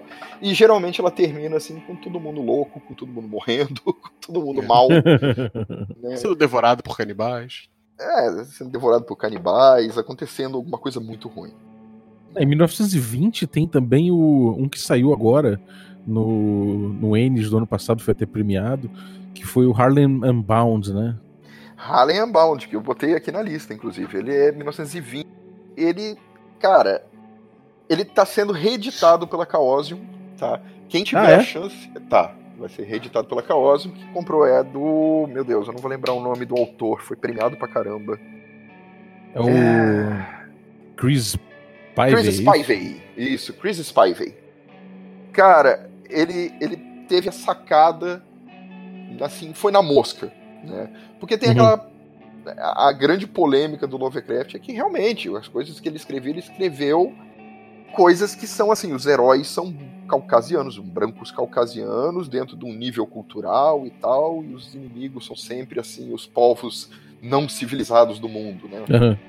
E ele foi na mosca e subverteu isso e colocou assim, não, no meu jogo, você joga com os negros, você joga com os judeus, você joga com os árabes, você joga com todas aqueles, aquelas pessoas que o Lovecraft assim colocava para escanteio nas histórias dele. Né? Uhum. Você joga com aqueles personagens. Seus personagens são membros assim da, da Harley Dogfighters, eu acho, uma coisa assim. Era uma unidade de soldados negros americanos que lutaram na Primeira Guerra. Ah, maneiro. Então, Agora imagina você... uma aventura com os Harlem Globetrotters. Né? Jogadores de basquete e investigadores de Cthulhu. Olha aí. Né? Ó, que imagina. beleza. Eu, ach, eu acharia sensacional. Eu tive uma ideia até para isso agora. Né? Eu lembro do desenho dos Harlem Globetrotters. Eu adorava. Mas assim, cara, para mim ele foi na mosca, por isso que eu acho que ele ganhou tanto prêmio. Assim. Ele faz uma aventura sobre judeus, seus perso os personagens assim é um rabino, é, é, é, o pessoal assim com problemas assim na, na, na, na, sinagoga, no templo deles, assim que eles descobrem alguma coisa ligada ao mitos e eles têm que combater aquilo. Maneiro. Sempre tem um viés por trás assim que, claro, o grande inimigo é o mitos, mas tem um outro grande inimigo pairando no ar, assim, um inimigo assim meio insidioso, que é o racismo, é o preconceito da época. Uhum. Né? Então, assim, seus personagens, assim, cara, tu é o herói da parada, teu detetive é um detetive, vamos dizer, um detetive negro, em 1920, que trabalha no Harlem. Mas, assim, ele tem que investigar aqueles casos, né, de horror, e ainda tem que enfrentar assim o preconceito daquela época. Então ele, ele tenta encontrar informação numa delegacia de polícia, o cara olha assim para ele, assim fala, desqualifica ele. Não, não isso não te interessa, isso não é para você, né? Já é uma dificuldade próprio... em outros níveis também, né? É, e, e, assim, ele fala assim uma coisa, ele fala, muita gente perguntava como, como lidar com isso na, na aventura se, se os jogadores iam ficar, eh, e o mestre ia ficar à vontade para lidar com esse racismo que existia na época. Porque, bom, uhum. é histórica, é histórica né, a coisa. Né? E aí ele fala: não, eu acho que para esse jogo você tem que ter carta branca para você, como mestre, ele interpretar um personagem, aquele personagem, aquele cara feia que era aquela É, coisa. não o mestre ser racista é. em si, mas então, ele cara, interpretar é, um personagem racista. É, ele, coloca isso, ele coloca isso no próprio livro, né? Ele vem trazendo essa, essa informação que é pra você entender o tom que ele quer dar, né? E assim, ele, ele, ele escreve bem demais, cara. É, o livro é muito bem escrito. Né? É, cara, o, o, a capa, começar a capa já é muito bonita, o, o interior do livro é, é, diagramado como se fosse, sei lá, parece um livro de arte até. E as ilustrações são fodas, é tudo foda. Sim, a, a capa é, não, ele se cercou assim de uma galera muito boa que fez um estudo assim da época de, de jargão, como é que as pessoas lidavam é, entre as raças, né, que compunham assim, porque a, a, a, campanha é em Nova York, né? Nova York é um caldeirão, né, de uhum. povos, é um caldeirão de, de povos. tudo que é lugar, né? Sim. Religiões, povos e tal. E aí eles fizeram uma pesquisa assim que inclui pô, quantas pessoas chegaram em tal ano, quantas pessoas, onde que moravam, como é que elas falavam, como é que elas se relacionavam com a polícia, né? Como é que era o submundo é, de, de, criminosos negros, criminosos hispânicos na época, né? Como Ali, é que eles lidavam? Época Nessa época você tinha um, um, preconceito não só até contra negros e latinos, você tinha um preconceito contra irlandeses, você tinha um preconceito contra eslavos, você é, tinha contra, preconceito contra, contra muçulmanos, contra. contra... né? Que chamava. É. Então, é. tipo, você pode até se. Você, você pode focar em várias coisas e buscar, né, uma história que, que seja interessante para você contar. Falar é. sobre. Poxa, eu, eu acho que seria, pô, sensacional uma aventura começando no Teatro Apolo. Imagina, no meio de uma luta de boxe. É, é, é, é pô, sabe? Eu. É, é, é essas aventuras elas são muito legais, cara. Tem, tem uns capítulos assim, eu não sei se. Eu acho que é um artigo que ele escreveu né, chamado Horror e Preconceito, é, é, tão americano quanto Torta de Maçã. é, cara, realmente. Mas é, é, é, bem escrito, assim. O cara, assim. É, é, muito bem escrito, é muito legal. E ele tá sendo um, reeditado agora. Tem um respeito pelo, pelo assunto, né? Não é, não é um. Tem, é historicamente bem feito, não é. é e... é muito é, tem, uma, tem uma entrevista muito boa com ele no, no N-World, que eu vou linkar no, na descrição do episódio. Quem ficar interessado tem uma. Porra, a, a entrevista é excelente, excelente. Não, não, ele é muito bom. E assim, eu. E a, a Chaosium, acho que meio que ficou de olho, né? Porque ganhou tudo que é prêmio e tal. Então eles já anunciaram que vai ser o, o Harley Unbound, que é o nome, né? Harley uhum. Unbound Second Edition. Que legal, vou ver se eu ponho minhas mãos nesse. É, então, a gente falou do Harley Unbound, que é 1920, 30, né? É, o Raiders of Cthulhu é 1900, 1910, né? E aí a coisa começa a ficar menos espaçada, porque é aquela coisa, né? Cada década do, do, do século XX ela representou uma coisa. Né? Teve, foi muito diferente uma da outra, né? Que a gente falou de 20 uhum. para 30, já mudou pra caramba. E de 30 para 40 muda muito também. E em 1940 a gente tem uns, um, uma série né, de livros chamada World War Cthulhu. Né? World War Cthulhu é basicamente o que o nome se propõe. Tá? É um jogo se passando nos bastidores da Segunda Guerra Mundial, com envolvimento dos mitos junto. Né? Uhum. Então a premissa do, do livro é que você joga como membro da, da SOS. Né? Não, SOS não, OSS, desculpa. É, OSS. OSS, que é o, o é ligado a M6, né, da, da Inglaterra, né, que é a agência de contra-espionagem né, da, da, da Grã-Bretanha nos tempos da guerra. Né. E a ideia é que você luta contra, contra os nazistas, né, numa guerra assim meio que secreta, que é, são os nazistas usando os mitos como arma de guerra. Né. Uhum. Então, as aventuras são, não são chamadas de aventuras, são chamadas de teatro de operações. É. que maneiro. Aí as aventuras em geral elas começam assim: você pulando de um, de um avião atrás das linhas inimigas, e aí é, ele fala é, 18 horas antes, Londres. Aí vem a, o briefing da missão. Né, o que está acontecendo? Para onde você está sendo mandado? Aí tá você imagina aquele barulho de máquina de datilografar, né? é. Né? E aí, aventuras, elas, geralmente, elas começam assim. Né? E as aventuras, elas seguem a ideia de que é sempre uma missão. Né? Você está sendo mandado, seus personagens estão sendo mandados para algum lugar, porque os nazistas estão utilizando alguma coisa do mitos como arma. Né? E vocês são mandados lá para roubar um livro que eles conseguiram pegar né, na França ocupada ou tem um cientista nazista que inventou uma máquina que abre um portal por, através do qual vem criaturas de outra dimensão e ele quer usar aquilo como arma. Uhum. É. Ou o cara inventou, sabe, ou dentro da marinha é, japonesa uh, tem um grupo lá, uma sociedade secreta lá que, que, que é devota de Cthulhu. Né? E eles querem usar Cthulhu, querem despertar Cthulhu, porque eles acham que os Star Spawns de Cthulhu vão ajudar a destruir a, a, a, a marinha americana, ou seja lá, fazer auxiliar na invasão. Então as uhum. aventuras são todas assim. É, dentro de uma grande ameaça surgindo, né? E os investigadores são a última linha de defesa para evitar que essa ameaça né, seja, seja é, tenha, tenha resultado. Né? Uhum. É, parece, parece bem, também parece meio claustrofóbico falando assim, né? é um pouco, né? Guerra. É, é, você joga na guerra, né, você tem dois inimigos, né? Você tem o inimigo uhum. mundano, que é, porra, é o pior inimigo da humanidade, que tem nazistas ali no meio, né? Uhum. E você tem Everybody loves to hate Nazis. Né? Todo mundo gosta de socar um nazista, né? E assim, ele tem um diferencial o World War Cthulhu, assim, que seus personagens são muito melhores do que o normal. Sim. É, ah, você... você... É, então ele, a pegada é, é bem pulp. É, ele leva pro lado pulp, né? Do tipo assim, a ideia do jogo, o próprio autor ele fala. Você não vai, mas você não quer jogar esse jogo para morrer tipo, levando tiro de nazista. Porra, na boa. Ninguém quer jogar isso morrer numa forma assim.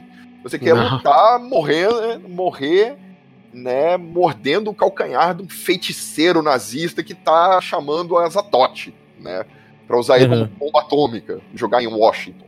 Caralho. Né? Então ele fala, pô. Toda, ele, toda essa ideia é sensacional, né? Vamos, vamos é, e ele te dá assim. umas ideias muito boas para você usar é, para você trabalhar a noção assim que seus personagens são muito bons. Né? Todo mundo. É aqueles filmes de guerra, tipo Canhões de Navarone. Uhum. É, os personagens são muito bons. Eles, eles despacham assim um monte de nazistas assim, no meio de tiroteio, matam gente pra caramba, matam inimigos pra caramba.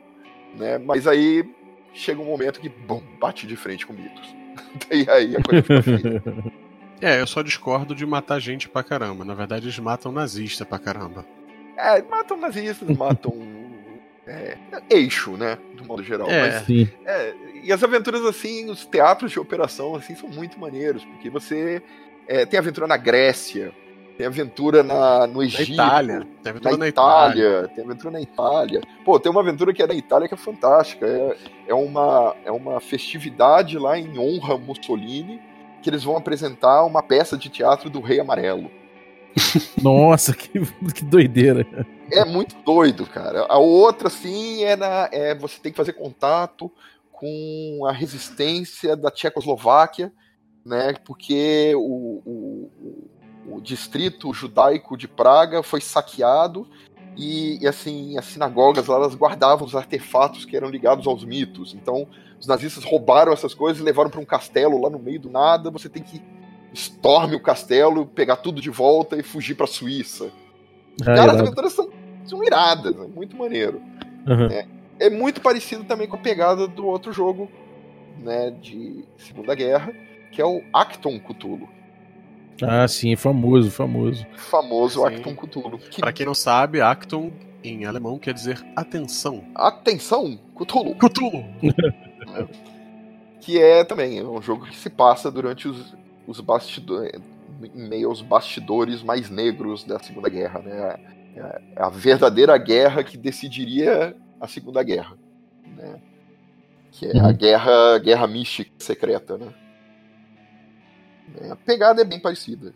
Né? O, o Oswald Cthulhu e o Acton, os dois meio que bateram de frente. O Acton ele é um pouco mais, gen... mais aberto, porque ele, ele usa outros sistemas, né? É, é, qual sistema, Thiago? É o... o Acton tem mais de um sistema. Ele tem Fate, tem Savage Worlds e tem Cthulhu sexta edição, mas sexta também edição, é fácil para passar para sétima. É, você adapta, você escolhe qual o, o, o, o, sistema de regras que você quer usar e você tem a história lá. Uhum. Então ele, tem, ele é mais polivalente nesse sentido. Mas, pô, os dois são muito bons, cara. Ah, e o estilo de aventura. Do... O estilo de aventura pode mudar bastante entre jogando ele em, em Cthulhu 6 edição para Savage e para Fate. Se você for pensar, são é, três Savage você pega diferentes. ainda mais heróico, né? Sim. Mais é, balançando no, numa corda enquanto tá com uma metralhadora no braço atirando nos inimigos. Uhum. É aquela coisa bem aventuresca. É. É, o, o Cthulhu funciona bem em Fate? É, então, eu não curto Fate. É, é, não eu é joguei muito pouco de Fate também. O pessoal que gosta, poxa, defende bastante. É. Já vi várias pessoas defendendo bastante que acham que funciona muito bem. Eu não uhum. posso falar porque não é a minha. Entendi. Eu não sou é, fã do sistema. Eu sou curioso de jogar um Cthulhu em Fate para ver como é que fica realmente. Me, é. nunca, nunca entrou na minha cabeça como seria, mas eu, eu também não sou um grande expert de, de Fate. Pois aí, é, eu também não. É. Pra, mim, pra mim é meio difícil de. de... Até é, mas Savage Roads e, e, funciona maravilhosamente. Funciona, funciona bem demais. O, o Savage Worlds ele tem um, uma adaptação de Cthulhu, que é o Realms of Cthulhu. É, Realms of Cthulhu. Sim. Que é um livro só sobre Cthulhu, mas ele é centrado no 1920, né, na, era, na era clássica. Sim, sim. É. Mas é bem legal também, o livro é bem interessante, só que não fez muito sucesso até onde não eu sei. Não fez muito sucesso, é, infelizmente. Weird Wars, né? É. Uhum. é. Segunda Guerra, né? Segunda Guerra a gente pula mais uma vez, mais uma década para um suplemento, que infelizmente foi um suplemento único, que porra, eu acho fantástico que é, se chama Cthulhu Atomic Age. Não, é, é Atomic Cthulhu só. A, Atomic Cthulhu? Atomic Age Cthulhu, é. Atomic Age Cthulhu, é. Que é 1950.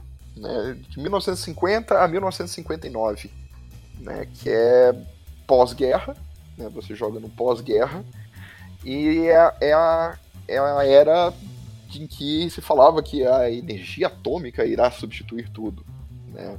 Uhum. Então, você joga assim na década de 50, que é aquela época assim que os Estados Unidos estão naquela naquele desenvolvimento grande, mas ao mesmo tempo numa paranoia crescente com, com seus inimigos, né, que é a União Soviética a partir de então. Né? Então você me, você coloca no meio macartismo, você coloca no meio assim as primeiras pinceladas assim, Guerra da Coreia, as primeiras pinceladas da Guerra do Vietnã chegando, né? Aquela coisa assim, aquelas que os americanos gostam de chamar de picket fences, né? Aquelas cercas branquinhas, é assim. White picket, white picket white fences. picket fences, né? Que eles moram nos subúrbios, assim. Uh -huh.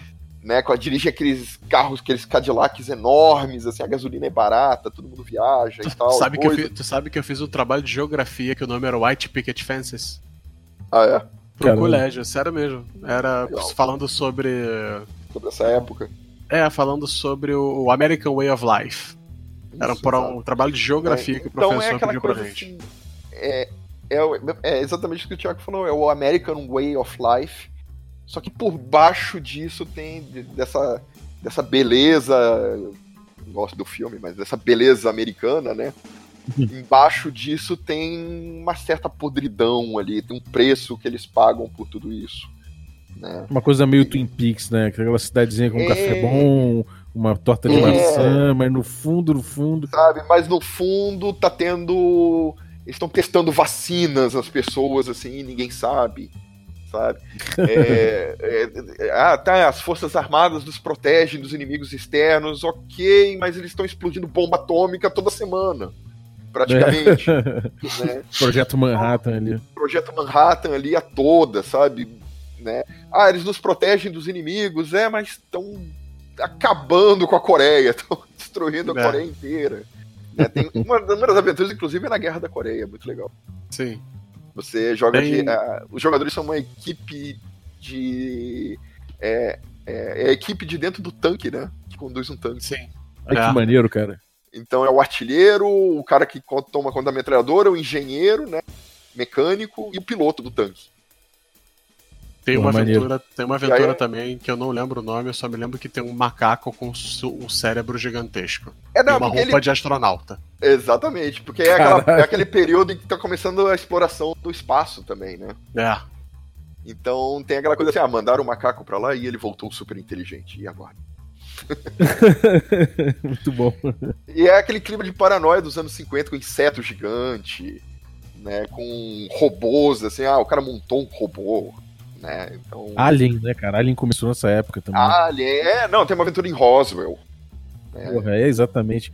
Engraçado porque é, associam muito né, essa coisa do, do alienígena ao, aos experimentos atômicos. Então dizem que os aliens passaram a olhar para a Terra a partir do momento que a gente brincou com o átomo. É, isso chamou Sim. atenção, né? É, sabe, sabe, um, sabe um negócio que eu tava pensando, Luciano, agora? Hum. A gente esqueceu de uma coisa no Gaslight. Do quê? Aquele cenário Hudson e Brand. Hudson e Brand. Hudson e Brand também é bem legal. A gente também, esqueceu. Ela é da. Como é que é o nome? Stygian Fox. Ela é da Stygian Fox, isso. Stygian Fox é uma editora que, porra, muito boa, que tá surgindo tem uns 5 anos pra cá. Uhum. E ela trabalha só com adaptações de. de coisas Lovecraftianas. Sim, é, é sensacional, eles são sensacionais. É. Eu e lembrei agora desse cenário, eu tava na, é, tava na cabeça. Eu tava tentando lembrar, eu sabia que tava faltando alguma coisa do Gaslight. Bem Hudson lembrado. Brand é, é, como se fosse uma agência, não é isso? Você é uma lembra? agência de detetives internacional, né? Ampla. Vai para todos os cantos do mundo, né? E que é especializada em investigar é, coisas estranhas. Né, coisas completamente bizarras e fora do normal, assim. Né? É muito legal. É bem legal mesmo. Eles lançaram uma campanha agora, né? É, lançaram, engano, lançaram uma se campanha. Se não me engano, ela se passa na África. Sim, eu não lembro o nome agora, deixa eu tentar procurar aqui enquanto a gente tá conversando. Ver o nome dela aí. Uhum. Eu fiquei. Pô, eu fiquei muito chateado de não ter participado desse financiamento. Mas não dá. De cultura deve ser difícil, né, cara? Porque você tem que escolher. É muita coisa que sai, né? É, cara, olha, olha a quantidade Achei. de coisa que a gente já citou. É Shadows Sim. of the Past. Shadows of the Past. A dangerous mythos cult seeks to bring down the Empire. É. Bom. Tem que ser legal, tem que ser bacana. Sim. Mas, enfim, Redson em Brand, bem lembrado. Bem legal mesmo. É, é bem legal. É, é, a, a, arte do livro é bem maneira. Ele tem é, aqueles tem, painéis, toda... né, coloridos. Sim, sim. Tem toda aquela. Tem todo aquele estilão. É, arte, arte, arte, arte no ar, arte, arte no, é, voo, sei lá o nome. Ah, deco, é, né? É, sim, é muito maneiro, cara. Eu sempre é muito legal. É, é Deco. É Deco, Deco é essa reta. Inovou, eu acho que... É, de força e Deco, Deco, é.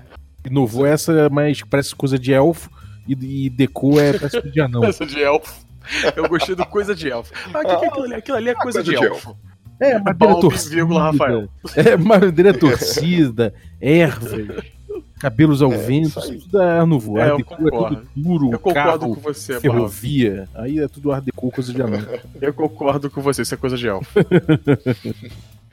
Então, o Atomic Age tudo é basicamente isso. É você jogar na década de 50. Tem uma, tem uma aventura nesse livro também que é fantástica, que é a. que eu adaptei até pro L.A. Noir. É uma aventura que era em 1950, assim, que você joga de detetive. Né? Uhum. Ah, maneiro. É, membro de um departamento de polícia investigando um caso. É aventura que tem Marilyn Monroe. Ah, tá. Eu acho que, eu, acho que eu joguei essa aventura contigo. Jogou, eu adaptei ela como se fosse aquele videogame, aquele Sim, o Além no Ar, eu lembro. Os personagens mais um, eram... mais, um, mais uma personalidade que aparece, né? Então agora. É, Marilyn Monroe. Marilyn Monroe. Né? Excelente. É, né, ela aparecia assim, era NPC que era um cirurgião plástico e aí o pessoal entrava e ficava esperando o cirurgião plástico, ele estava tirando as medidas para fazer uma cirurgia plástica na Marilyn Monroe. Muito legal. Ela não dá uma palavra, né, na aventura, se eu não me engano. Eu acho Mas que não, não precisa. É, não precisa. O pessoal, ah, vocês é uma loira muito É a, é a presença dela é. que já faz tudo, né? É mais do que mil palavras. Eu ia trocar uma ideia Sim. com ela para saber, saber bastidores, né, cara? É, e aí, da presidência. Aí, Mas o que nos leva ao a década seguinte, né, cara? Que vai de, eu falei, vai de 10 em 10 anos, né? Porque aconteceu muita coisa. né? E aí a gente tem um desdobramento do War Cthulhu, né? Que é a década de 60 e 70, que se chama World War Cthulhu Cold War.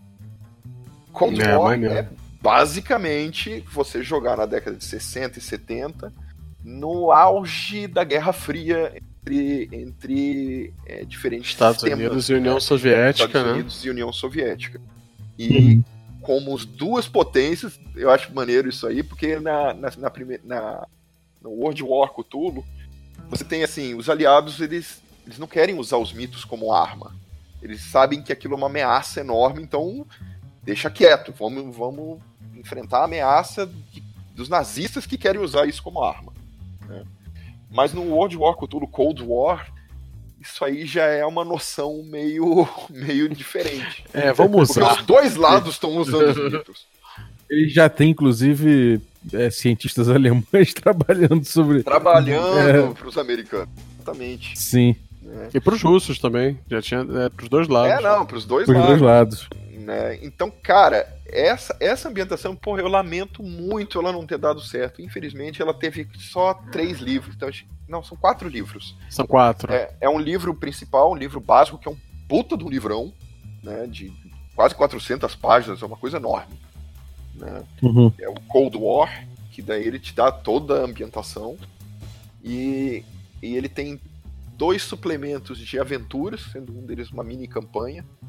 Né? Eu tô procurando eles aqui até para falar. É, é muito legal. Eu consegui, consegui achar ele assim no apagar das luzes. Tava baratinho, ele é da Cubicle 7. É. Né, daquela editora. Ela é editora inglesa. Né? E assim, a, a ideia do jogo é que você joga de espião.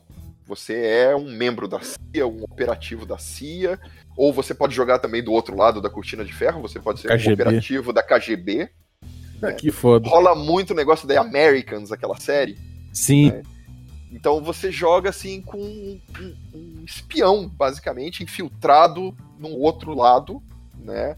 Ou você é um operativo sendo enviado para, sei lá, uma Berlim, 1960, para fazer uma extração de um de um dissidente lá que sabe alguma coisa. Uhum. Então, é um cientista lá que desenvolveu alguma coisa durante a Segunda Guerra, que ele está em Berlim ainda. Então, manda esses caras lá e vamos tentar extrair ele de lá. Ou você joga. Na... Pô, tem uma aventura que é sensacional, que é na China. É, o, li ó, o livro de aventuras é o Covert Actions. Covert Actions, é esse aí. Né? É, tem uma aventura que é na China, de, do, que, é, do que aparenta ser um disco voador caiu na China. Né, Caralho. Na China comunista. E aí, assim, a China recolheu esse disco voador, né? O, que eles acham que é um disco voador. No final é outra coisa. Mas eles acham que é um disco voador. E o governo da China, em 1959, assim, não está muito certo com quem ele vai negociar. Então tem uma equipe americana e uma equipe soviética que vai ao mesmo tempo lá para negociar com os chineses quem é que vai ficar com o negócio. Uhum. Cara, a aventura é foda. Essa é Maneiro. do cacete essa aventura. É. é muito tem legal. mais dois, tem mais dois uh, livros que são livros é. de cenário. Our que Friends é o... Americans. Uh, não, Our American Cousins. É, Our American Cousins. americanos. E o Section 46 Operations Manual. Isso. É Manual de Operações na seção 46, que, eu, que eu adorei a capa. É o negócio britânico, né?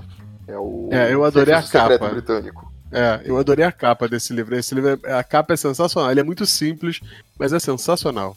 É, vale a pena dar uma procurada aí depois, que essa capa é bem bacana. Cara, ele tem uma outra aventura, assim, que é, é, é em Chipre. Olha, olha os lugares onde são as aventuras.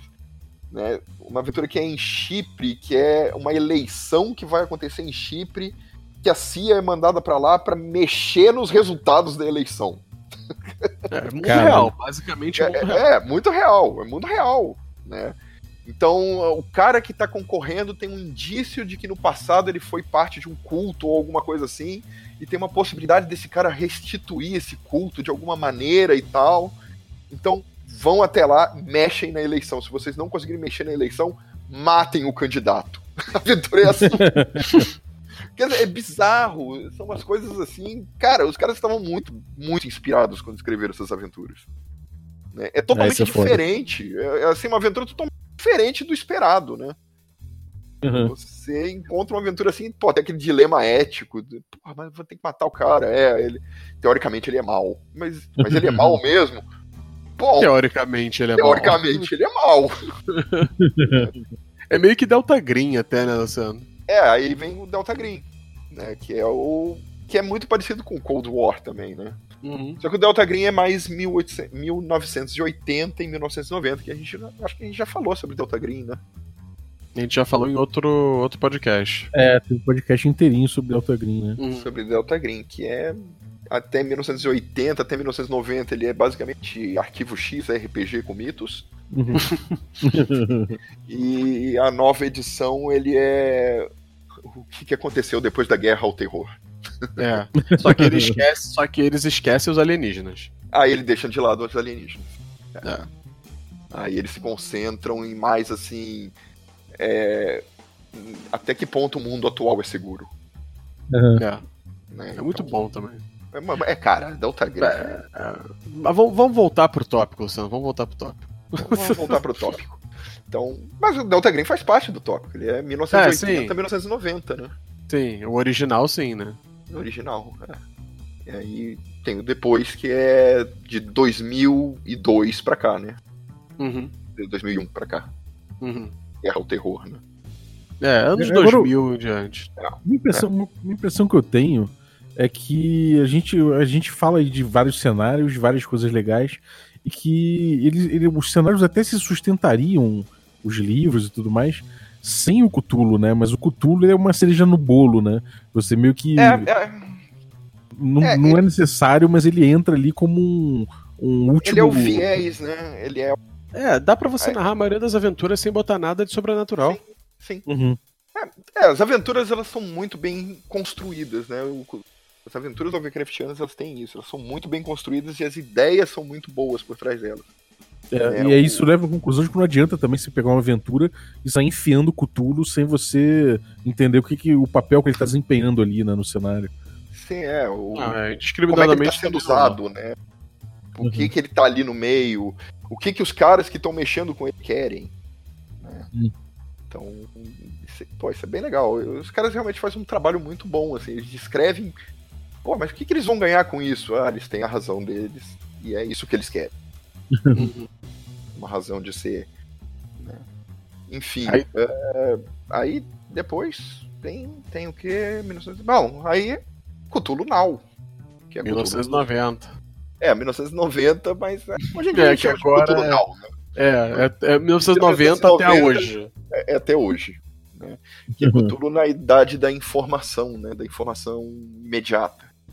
É que a capa até do livro clássico é um helicóptero voando sendo puxado por tentáculos em cima de uma cidade. Caralho. É, cara, é bem legal. E assim, a ideia é basicamente você jogar Cthulhu nos tempos atuais. Ele era o original, Cthulhu ia ser assim. Né? Mas a.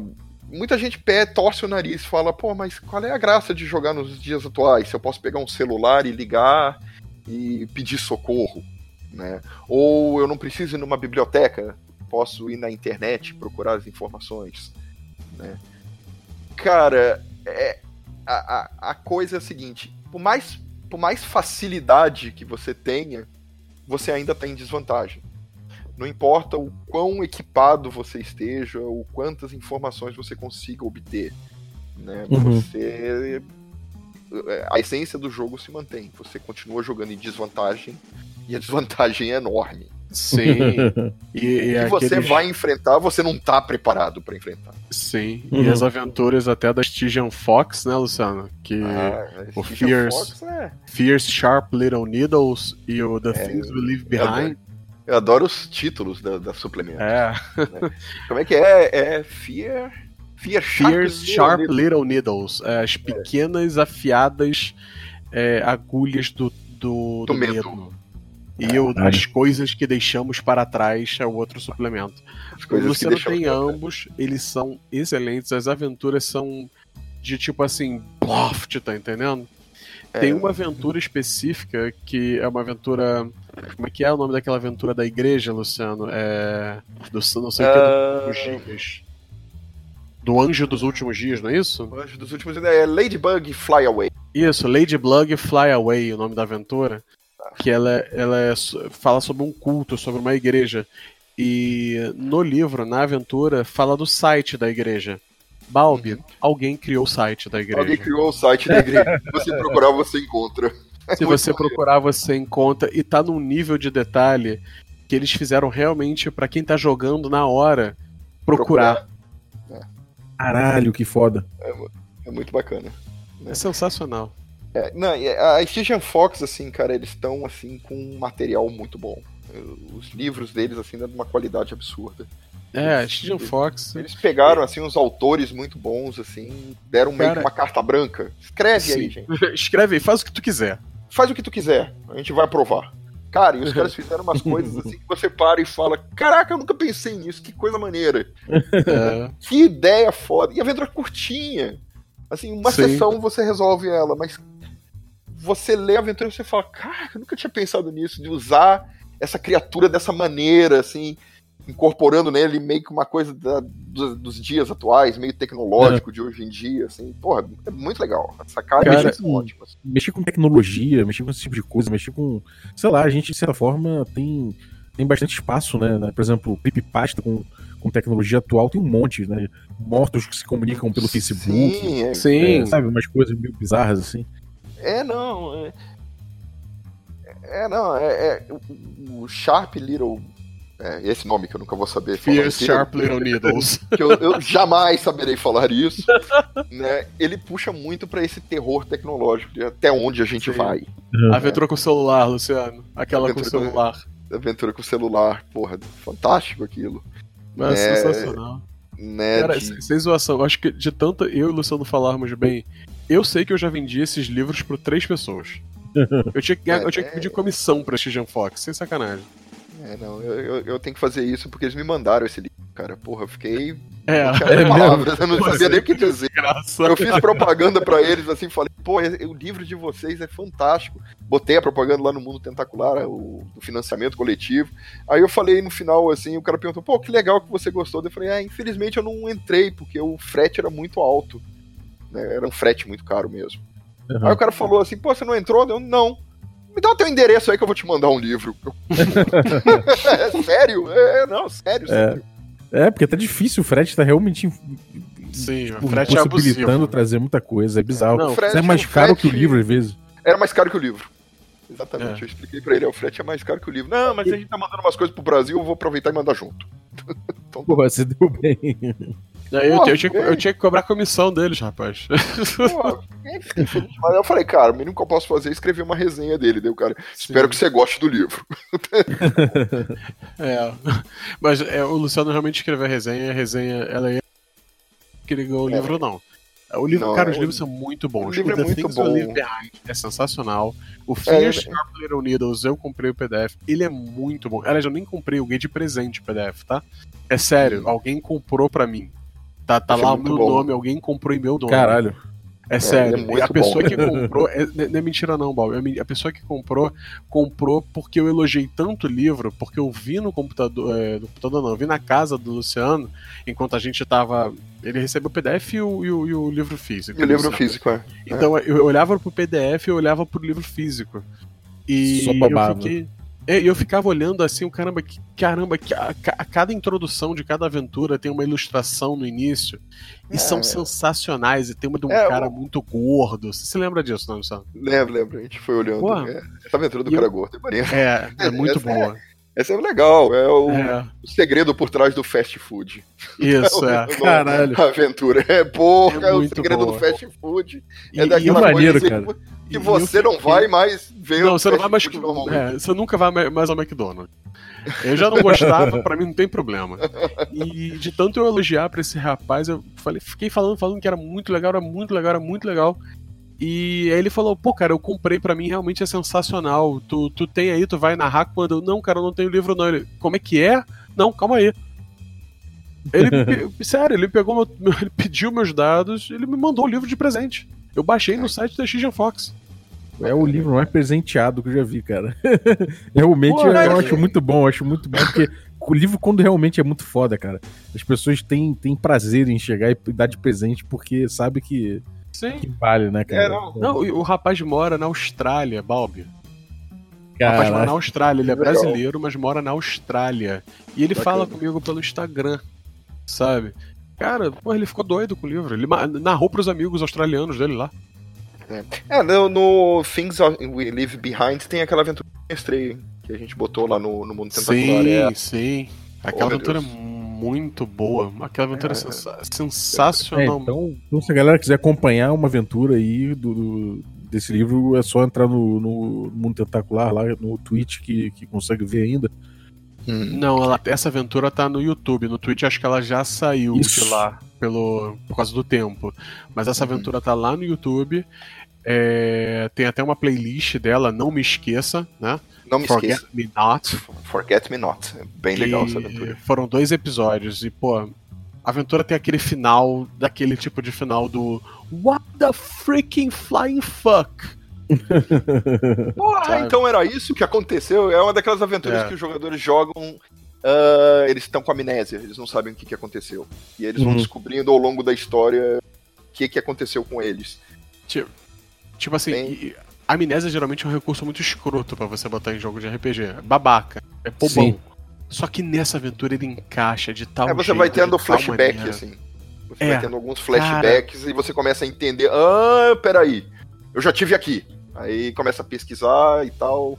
Tu e começa vai... com a ficha. Você começa sem ah, ficha. Ah, que foda. É, você, você realmente você não, sabe... não, sabe... quem é você.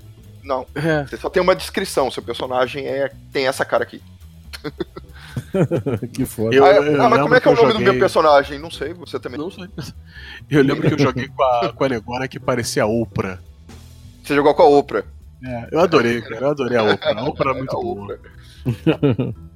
Essa, essa aventura é bem legal mesmo. Maneiro. Mas, bom, isso é.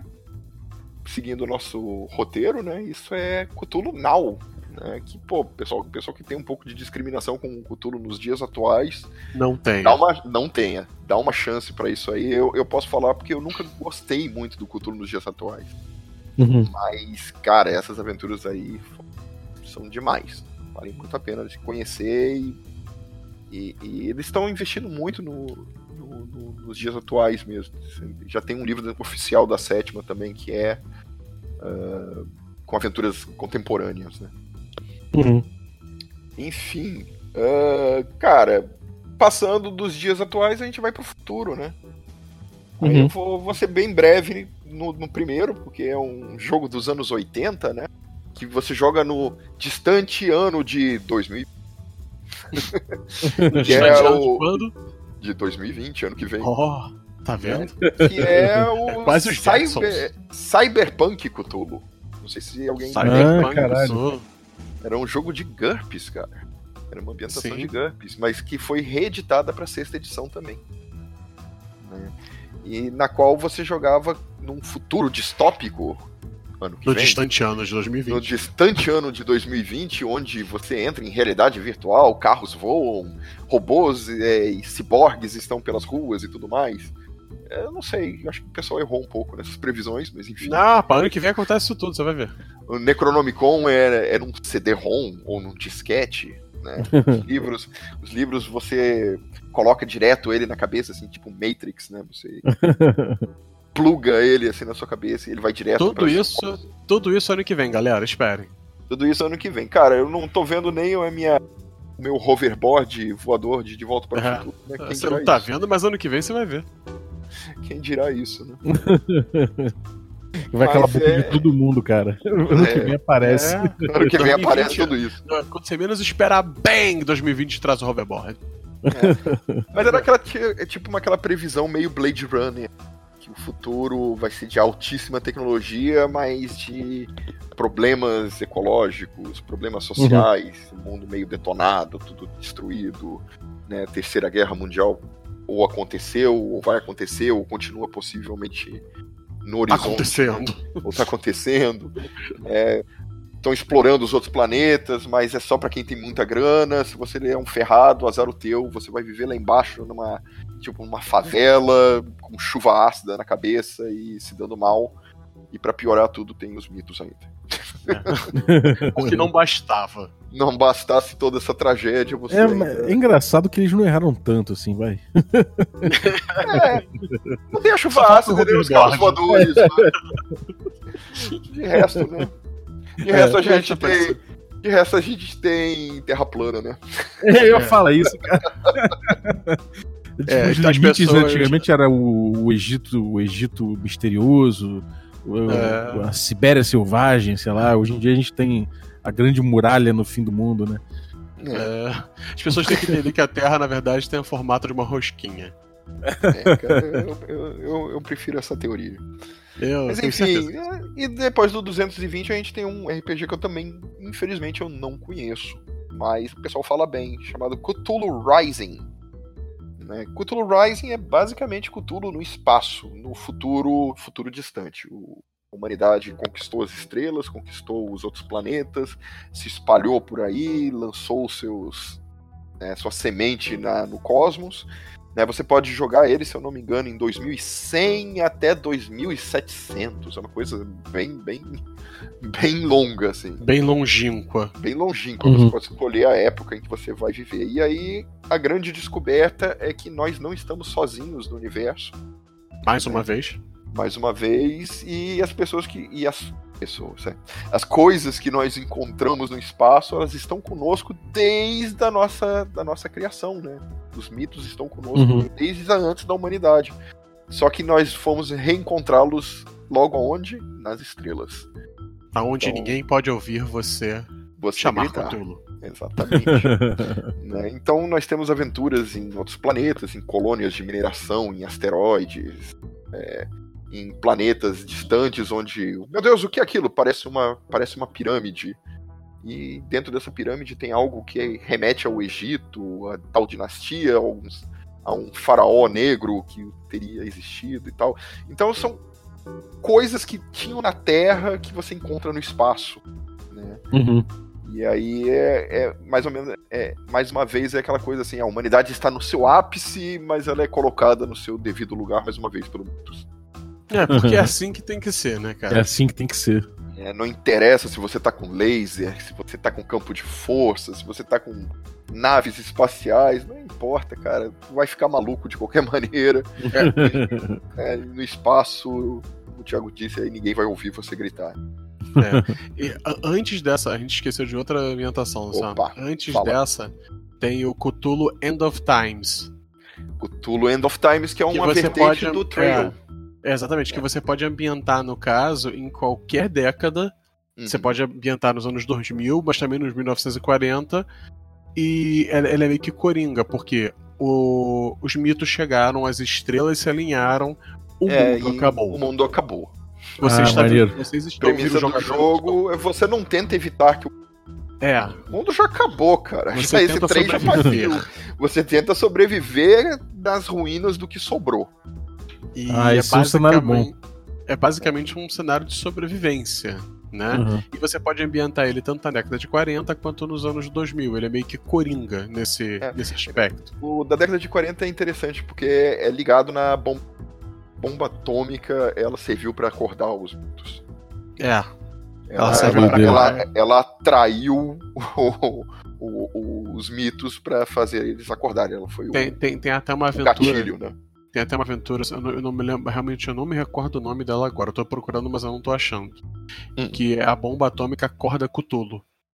E Cthulhu se levanta de, da, das profundezas da cidade de Hillier, né? Uhum. E começa a devastar o mundo. E depois, e depois se deita de novo para dormir outra vez. Cara, o, o End of Words, é, como é que é o nome dele ainda? Desculpa. End of Times. End of Times.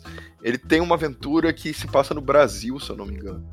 Que o, que o Cristo Redentor é um culto de é, Igolonak, que é um Great Old One, nem tão poderoso, mas ele meio que toma conta do Brasil e substitui a estátua do Cristo Redentor. Ele arranca a cabeça da estátua e é, fica as palmas, assim, eles colocam uma tinta vermelha nas palmas da, da estátua. Caralho. Pra, pra imitar o Igolonak, que ele é assim, né? As mãos dele, assim, são bocas abertas, né? A uhum. capa do livro, inclusive, é, é da aventura é, é, é, esse negócio. Que doideira. É muito doido. tem, é um, tem um jogo dos anos 90 que é o Armageddon. Que ele era sucessor daquele Witchcraft. Hum. Ele não é necessariamente cutúlico, mas ele fala de deus antigos despertando, e o cenário todo pós-apocalíptico dele é por uma, uma, uma igreja dessas do, do, dos antigos uhum. surge, mata o Papa em cadeia mundial de TV, e aí começa uma, começa uma terceira guerra mundial com esses seres mudando uhum. a realidade. Ah, muito doido. Eu só, troquei, eu só troquei o nome. End of Time é o nome de uma aventura. O nome do, do suplemento é Cthulhu Apocalypse. Cthulhu ah. Mas é, é, porque é o seguinte, eu acho que o End of Time foi a aventura que deu origem ao é, eu acho que sim, é isso que eu tô procurando aqui. Porque eles lançaram a aventura, a aventura fez sucesso, aí eles falaram, pô, vamos investir nisso aí, vamos fazer um, uma ambientação só disso. É, e... Vale a pena. É, e vem também com o Cthulhu, esse que eu falei, vem o Cthulhu City. Cthulhu City. Cthulhu City eu, eu, eu ganhei de Natal agora, eu, realmente eu ainda não li. É, Ele tá na minha lista pra ler. O Cthulhu City é, é um setting, né, para você usar, no caso com o Trail of Cthulhu, Racha de Cthulhu, você pode usar ele com outros sistemas também. Uhum. E é basicamente o, o, o, Lovecraft Country, né? Todos uhum. esses lugares assim, só que é, depois é, tudo acontecendo. Uhum. É. É, é. a ideia é que a cidade ela é controlada por, por cultos. Né? Viagem assim no submundo e e assim, a polícia é controlada pelos cultos, os bombeiros, uh, os hospitais, tudo é controlado pelos cultos, assim, no, por baixo do pano. Ah. Então, assim, é, toda, toda a estrutura de governo, assim, é contra mitos. Quer dizer, os mitos governam o mundo, só que ninguém sabe. Ah. E aí você é um investigador que começa a investigar essas coisas. O problema é que, normalmente em Cthulhu, você quando você recorre à polícia, em geral não acreditam em você. Em Cthulhu City, eles acreditam em você porque são eles os vilões. eles acreditam em você e te matam. Então, quem é que você vai procurar, cara? Você não tem ajuda da polícia, o exército, tudo. Tudo é controlado por, por cultos. É muito Porra, doido. Foda. E, cara, dessa, dessa leva de, de Cthulhu mod, é, futurista, né? Tem o, o Abismo Infinito, ele é futurista? Como é? O Abismo como Infinito, é? cara. O Abismo Infinito do nosso colega lá, do. Meu Deus. Do Bogeia. Do, é, do, do João Bogeia. João Bogeia. Cara, o Abismo Infinito ele puxa muito, assim, a, a, a ideia do horror Lovecraftiano do. Mas, é, ele, assim, não, ele, ele não fala Cthulhu. Ele não fala Lovecraftiano, é, ele, é, ele, ele nunca fala. cita Cthulhu. É. Né? Mas é Lovecraftiano pra caralho. Né? É, exato. Ele não é. fala, mas ele, ele, ele, ele não fala. Mas ele escreve é, com o... todas as letras. É. É o, é o uhum. horror diante do desconhecido. Você cruzar o espaço e você dá de cara com alguma coisa assim que vai, vai te deixar maluco. Né? Que você que não poderia existir num universo de coerência. Né?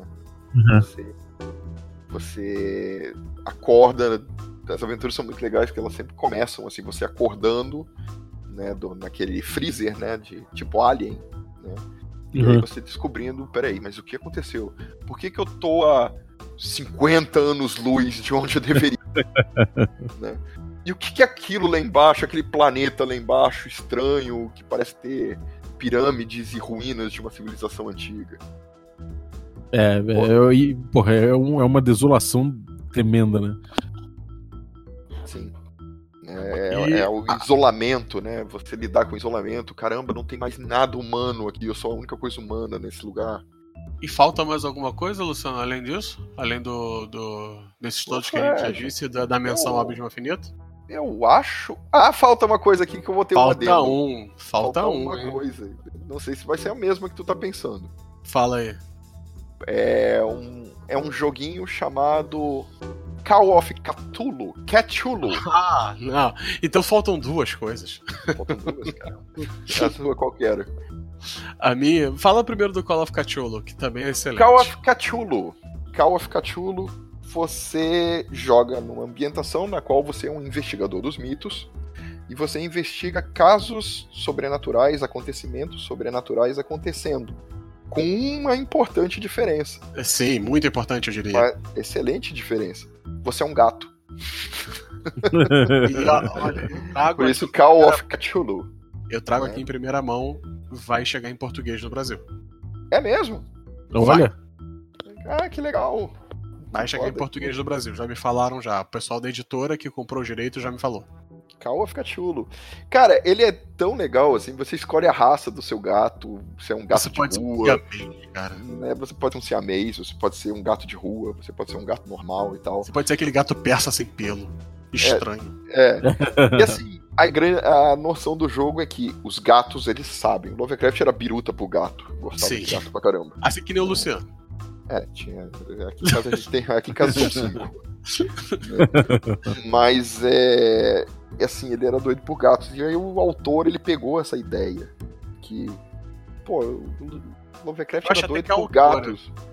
É uma autora? Não me lembro, não sei. Eu acho que é, eu tô procurando aqui. Eu posso até estar cometendo aqui um erro aqui, não me lembro o nome dele ou dela. É... Eu também não lembro, mas eu acho que é. Cara, Deixa eu procurar aqui, vai falando. A, a ideia, assim, é que isso, são gatos que se reúnem, assim, que descobrem, assim, alguma coisa aconteceu, um dono morreu, né? Ou na rua tem alguma coisa acontecendo, assim, e esses gatos, eles se reúnem para proteger os seus donos da, dessas coisas malignas, desses, desses mitos malignos, né? Que, uhum. que, que, surgiram nas cidades, assim, nas ruas, ou seja lá onde for. Ó, né? é... Informação, é então. Ah. O autor, o autor é, um, é um homem, é Joel Parks. Uhum. E eu só quero dar essa informação porque, desculpa, ela é excelente. É uhum. Call of Cthulhu Book 1 The Necronomicon. Esse é o primeiro livro. Aí tem o, o Book 2, que é uma palavra é muito grande que eu não sei se eu vou falar certo. Uhum. É o Unausprechlenkatzen. É, é por causa do livro, né? É um livro alemão chamado Unausprechlistenkulten. Então, Unausprechlistenkatzen. É, é, cultos, é, basicamente é cultos inomináveis. Né, em alemão. alemão Deve ser algo, então, pra... cultos engatáveis. É, ele faz essa, essas associações, é muito legal, cara.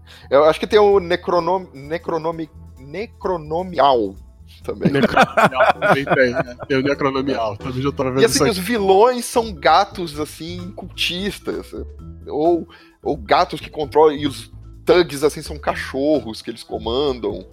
Né? Ou, Que foda, cara. lobos. cara. Você joga com gato investigador, tem as profissões dos gatos. Tem profissões dos gatos. Os gatos, cada um cumpre uma, uma, tipo uma ocupação, uma classe, né? Diferente. Né? Então tem umas coisas assim que são muito maneiras. Tem as magias, os gatos fazem magia, os gatos entram em Dreamland. que faz todo né? sentido pra mim. Faz tá? todo Gato sentido. magia. né? E a grande preocupação dos gatos é, é maneiro de, também isso. O cara, o cara gosta de gato, com certeza. Não brinca. né? Ele, ele- a- ele adora os gatos dele. Que ele fala Oh. assim: você tem um- o seu nome dado pelo humano e você tem o seu nome verdadeiro. Todo gato tem um nome verdadeiro. Né? Então tem gato lá que é Mimi. né? Um gato lá, investigador de, né, de, de coisas dos mitos e não sei mais o que e tal. Né? E ele tem um nome verdadeiro dele lá, que é um nome totalmente diferente. Né? Imagina, você tá jogando com o senhor Borjungles. É, Qual o cara. seu nome? Senhor Borjungles. E aí você escolhe um seu nome verdadeiro, né? O seu nome de gato mesmo, né? Então os gatos eles fazem magia, eles vão pra Dreamlands, que é a terra dos sonhos, né? Para onde eles falam. Né? É, Os gatos que- que falam próprio- entre si, mas eles vão pra Dreamlands e eles conseguem falar com seus donos, avisar a ele que- que perigos o, e que tal. o próprio Lovecraft até ele, ele fala sobre. Ele dá uma coisa sobre isso, que os gatos vão pra Dreamlands é normal pra eles. Não, É, eles vão eles não precisam. sonhos, é, eles não precisam dormir, eles simplesmente eles simplesmente vão. atravessam a, a- parede do sono, do sonho. né? Muito bom, vão cara. lá e lá eles falam com os donos, eles conseguem descobrir coisas que os humanos não conseguem. Né? Uma das aventuras é muito legal, porque é o gato de um grupo de investigadores. Né? Então, pro, pro grupo de investigadores resolver o mistério, o gato mergulha nas Dreamlands pra avisar o que, que vai acontecer. Né? Pra eles pegarem a pista né, pra resolver o mistério. Porra, é muito legal, cara. Muito Mas, foda. tu- mas tudo isso se- é, ignorando o dono, é, lambendo a própria pata e fingindo que ele não está ali. Isso aí. cara. São gatos. Afinal de contas, são Afinal gatos. de contas, são Ah, gatos. ele fala, né? Você. O gato não considera o cara sendo o dono dele, né? Ele é o dono do humano. É verdade, é o contrário. É, é o contrário. Tanto que tem na ficha lá, né? É, você tem o nome, nome de gato e tem lá o nome do seu humano. É o cara que vive com você. É. O cara ou a mulher que vive O, teu- com você. o cara que te serve. É. É o cara que serve. É o grande gato que te serve. É, quando, quando lançou esse livro, eu comprei o PDF dele. Né? Eu achei Eu tenho pedaço. achei a ideia sensacional. Eu falei, pô, isso aqui deve ser muito maneiro. E fiz a ficha do meu gato. Né, o, o meu gato, que por acaso agora já é falecido, né? Meu primeiro gato se chamava Lovecraft. Aí eu fiz a ficha dele. Tem, Que é o no gato- espetacular. O Lovecraft é o- era o gato mais estiloso e Ele mais. Ele não se importava com você. Não, que eu já vi não na minha vida. ninguém. Era Ele não impressionante. se Ele não ligava, ligava pra, pra ninguém. nada. Ele simplesmente atravessou o véu. É, Ele atravessou o véu, exatamente. Esse atravessou o véu depois de 6 anos. Depois de quantos anos, Luciano? 16 anos. ele Olha ficou com só, a gente. Olha só. É, o gato E- era fogo, cara. Pra finalizar, tem mais um cenário de Cthulhu. Tem mais um. Daqui a pouco a gente vai lembrar de outros, mas fala. Não, não, tem, tem mais um que é no extremo futuro. É o Cthulhu Tech. Que é ficção Cthulhu científica. Tech, é verdade. Ficção Cthulhu científica. Tech. Balbi conhece horror. Cthulhu Tech? É de nome, cara. Eu nunca joguei não, Cthulhu mas Tech, é Cthulhu famoso. Tech, cara. Cthulhu Tech é a cara do Balbi. Sabe por quê? Cthulhu Tech, destruindo os ficção científica. com mechas. É, é, deixa, deixa olha, olha, olha a descrição. Eu acho, eu acho essa descrição sensacional. É Cthulhu Tech, um RPG de ficção científica e terror, com elementos de, de, do Cthulhu Mitos e mechas de estilo anime. Terror, magia e ação futurista. Cara, é segundo, basicamente. segundo o próprio livro, né? É, exatamente, segundo o próprio livro. É basicamente um DCC com mechas. Só que um DCC daquelas aventuras, sabe? é? Caralho. É, é, é, de, de, de futuro, aquelas aventuras loucas de DCC, de. é, como é que é? é Bur- Bur- Buried in Time, se eu não me engano, aquela que tem um robô. Sim.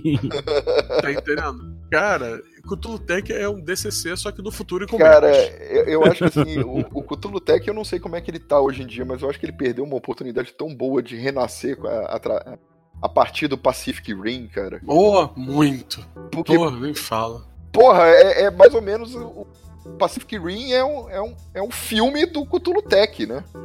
Sim. É você chutando a bunda muito. de monstros gigantescos, né? Que parecem criaturas dos mitos né? Com meca gigantesco. Que aparece, aparecem de uma fenda, né? Aparecem de uma fenda. É, a fenda dimensional vem de outra dimensão. O clima, o clima é muito pulp mesmo, ou o clima é completamente, sei lá, uma coisa quase transcendental, meu evangelho? Cara, qual, qual o bagulho? Tech, Cthulhu Tech é uma coisa quase evangelho. É, é mesmo? Ele, ele, é, ele, ele um vai dos limites Evangelion. Ele vai de dois, dois limites. Do Evangelion até o Pacific Rim. Caralho. É. Eu tenho um colega meu que é fissurado nesse jogo. Ele, ele falou, pô, bora jogar, bora jogar, bora jogar. Não, Aí eu acho bem legal. Eu acho que você não. Ele falou assim, pô, eu vou te chamar para jogar esse negócio, mas eu acho que você vai detestar, porque você gosta de uma pegada mais purista da coisa. Eu falei, não, cara, eu jogo numa boa, não tem problema não. Né? Não vou mentir pra você, não é bem a minha praia. mas eu acho maneiro, porra. Quem é que não quer jogar um monte de, de não quer fritar Cutulo com lança-chamas gigante. Porra, a, o livro, o livro do Cthulhu Tech, a capa dele até, a capa é sensacional, a capa dos suplementos é, é e tem é muito, é né? Tem muito material. Tem. Eu não sei Gente, como é que ele tá hoje. Tem muito dia, material. Uns anos atrás, ele, quando foi lançado, era muito livro de Cthulhu Tech. Tem, tem. Acho que é deve ter uns 8 ou 10 livros. É, não é, um, não é o, o não é o, o sistema BRP. clássico de Cthulhu, é, não é o BRP, é, não. É, é, pra te falar Ele... a verdade, eu não sei te dizer como é que é. Não, é, eu, eu, não conheço o sistema. Eu sei que não é o mesmo, não é o mesmo sistema. Parece que o, o sistema é o framework. Isso, é, eu tô achando aqui também isso. Eu não conheço o sistema, mas eu sei que é uma parada. Pô, é um esculacho, a capa é um esculacho, pelo menos não é. É, é sensacional, eu também Não, acho. o livro por dentro é muito bonito. O livro é lindo. Sim. Né? O livro é bonito pra caramba. O cara As imagens dos mechas, gente. Ele falou: Eu não vou te mostrar esse livro que você vai rasgar e queimar ele. Eu falei, cara, me dá essa porcaria, deixa eu ver. Porra, para de, para de assumir coisa, me dá isso aqui, deixa eu ver. Agora, pra você ter ideia da seriedade da parada, porra, o Cthulhu cara, tem um livro chamado Vadmecum. Tem, Vadmecum. Vadmecum The Cthulhu Tech Companion. Isso aí. É, rapaz, que isso. É. E assim, eu lembro que a ficha é muito louca. A ficha é muito louca. Você, você tem assim o braço do mecha, assim, e aí tem lá qual a arma que tem no braço. E tem um monte de bolinha assim do lado para você ir preenchendo que é a munição, quantos mísseis você lançou. Velho, é vou pegar bom. essa parada. vou arrumar essa parada aí. É Cara, muito eu, louco. Eu sempre, eu sempre achei. Dark Passions, aliás, o livro que tem. A capa desse Dark Passions é sensacional. Eu sempre achei isso a tua cara. Eu não sei porquê. Eu sempre achei isso a tua cara, Bob. É, Doideira, cara, eu já lembrei, eu lembrei de mais um. eu lembrei de mais um. Lembrou agora. de mais um? Lembrei de mais um. Agora eu tô tentando lembrar como é que é o nome dele. É, é baseado naquelas histórias do Charles Stross. Stross, eu acho. Que é também puxando pro lado. O lado meio que Cutulo misturado com espionagem. Agora eu não me lembro o nome. Uhum. Puxa, eu não vou lembrar o nome. É, isso é, não... São alguns livros que foram lançados, eu acho que na década de 90, né? E fez um sucesso legal, assim, é meio que um Cutulo envolvendo assim organizações de espionagem e tal. Né? Ele, é, ele tem até. Ele é da Cubicle 7, se eu não me engano, também. A Colder War. Não, não, não é isso não. É... Porra, não vou lembrar o nome, eu vou ficar devendo o nome desse aí, que eu acho. É, segura um que na próxima. Se não achar na tem um colega meu que fala. tinha esse livro. Né? Ele é baseado em umas histórias, alguém vai lembrar aí. Né? Mas é também é um livrão grande pra caramba. Tinha um colega meu que adorava esse negócio. Ele me chamou para jogar uma vez, mas a aventura é daquelas prometidas que nunca saíram. Uhum. Ah, e, gente, eu esqueci de outro aí, tá vendo? Mais um Cthulhu moderno também, o The Laundry. The Laundry! É o The Laundry, Thiago. Era esse que eu tava falando? É o The tá, Laundry. Pô, então foi, pronto. É esse aí, o Cthulhu moderno, é The Laundry. Que é o nome da. É, é muito legal o nome, The Laundry. Ela que é o nome da organização secreta. Eles não podem é chamar ela de organização secreta. Então eles chamam uhum. ela de a lavanderia. A lavanderia. e, a, e, a, e, tem coisas do tipo: é, eu vou, vou, vou fazer uma magia de Cthulhu. Como? Com meu tablet. Com seu tablet, exatamente. Né? É, tá aqui as, as, os códigos matemáticos que fazem essa magia, porque a magia é, é nada mais nada menos que matemática avançada. Matemática então avançada, tá aqui todos os códigos aqui, eu vou botar isso aqui tudo para aparecer, e só o fato disso aqui aparecer na realidade invoca a magia. Exatamente. É, é, muito louco, tem umas loucuras assim muito grandes. É, o The Laundry é muito louco. É viagem, total viagem. Eu tenho o livro, eu acho muito divertido. Mas nunca joguei. É, eu, eu sempre achei ele meio complicado, porque não é bem minha área de atuação, assim, esse, essa coisa toda matemática, assim, sempre me assustou um pouco, porque ele mexe com essas noções mesmo. É, o Luciano, afinal de contas, fez demoníacas, né? Então. É, cara. não fez humano, ele fez demoníacas. eu fiz demoníacas. Direito? Direito é demoníacas, Bob. Demoníacas, é. É, também é, passei por aí. Mas, então, é, então é, a gente tem um aperto de mão secreto. é, cara, muito Mas, enfim, bom. Cara, eu acho que depois desta longa é, explanação aí de tudo que tem, né, pro pessoal que acha que Cthulhu é só 1920, que acha assim, ah, cara, mas eu não gosto dessa época. Cara, você pode é. jogar é. em qualquer então, uma você dessas épocas época. em que a gente tá aqui falando, falando e falando. Ah, já uma hora e meia.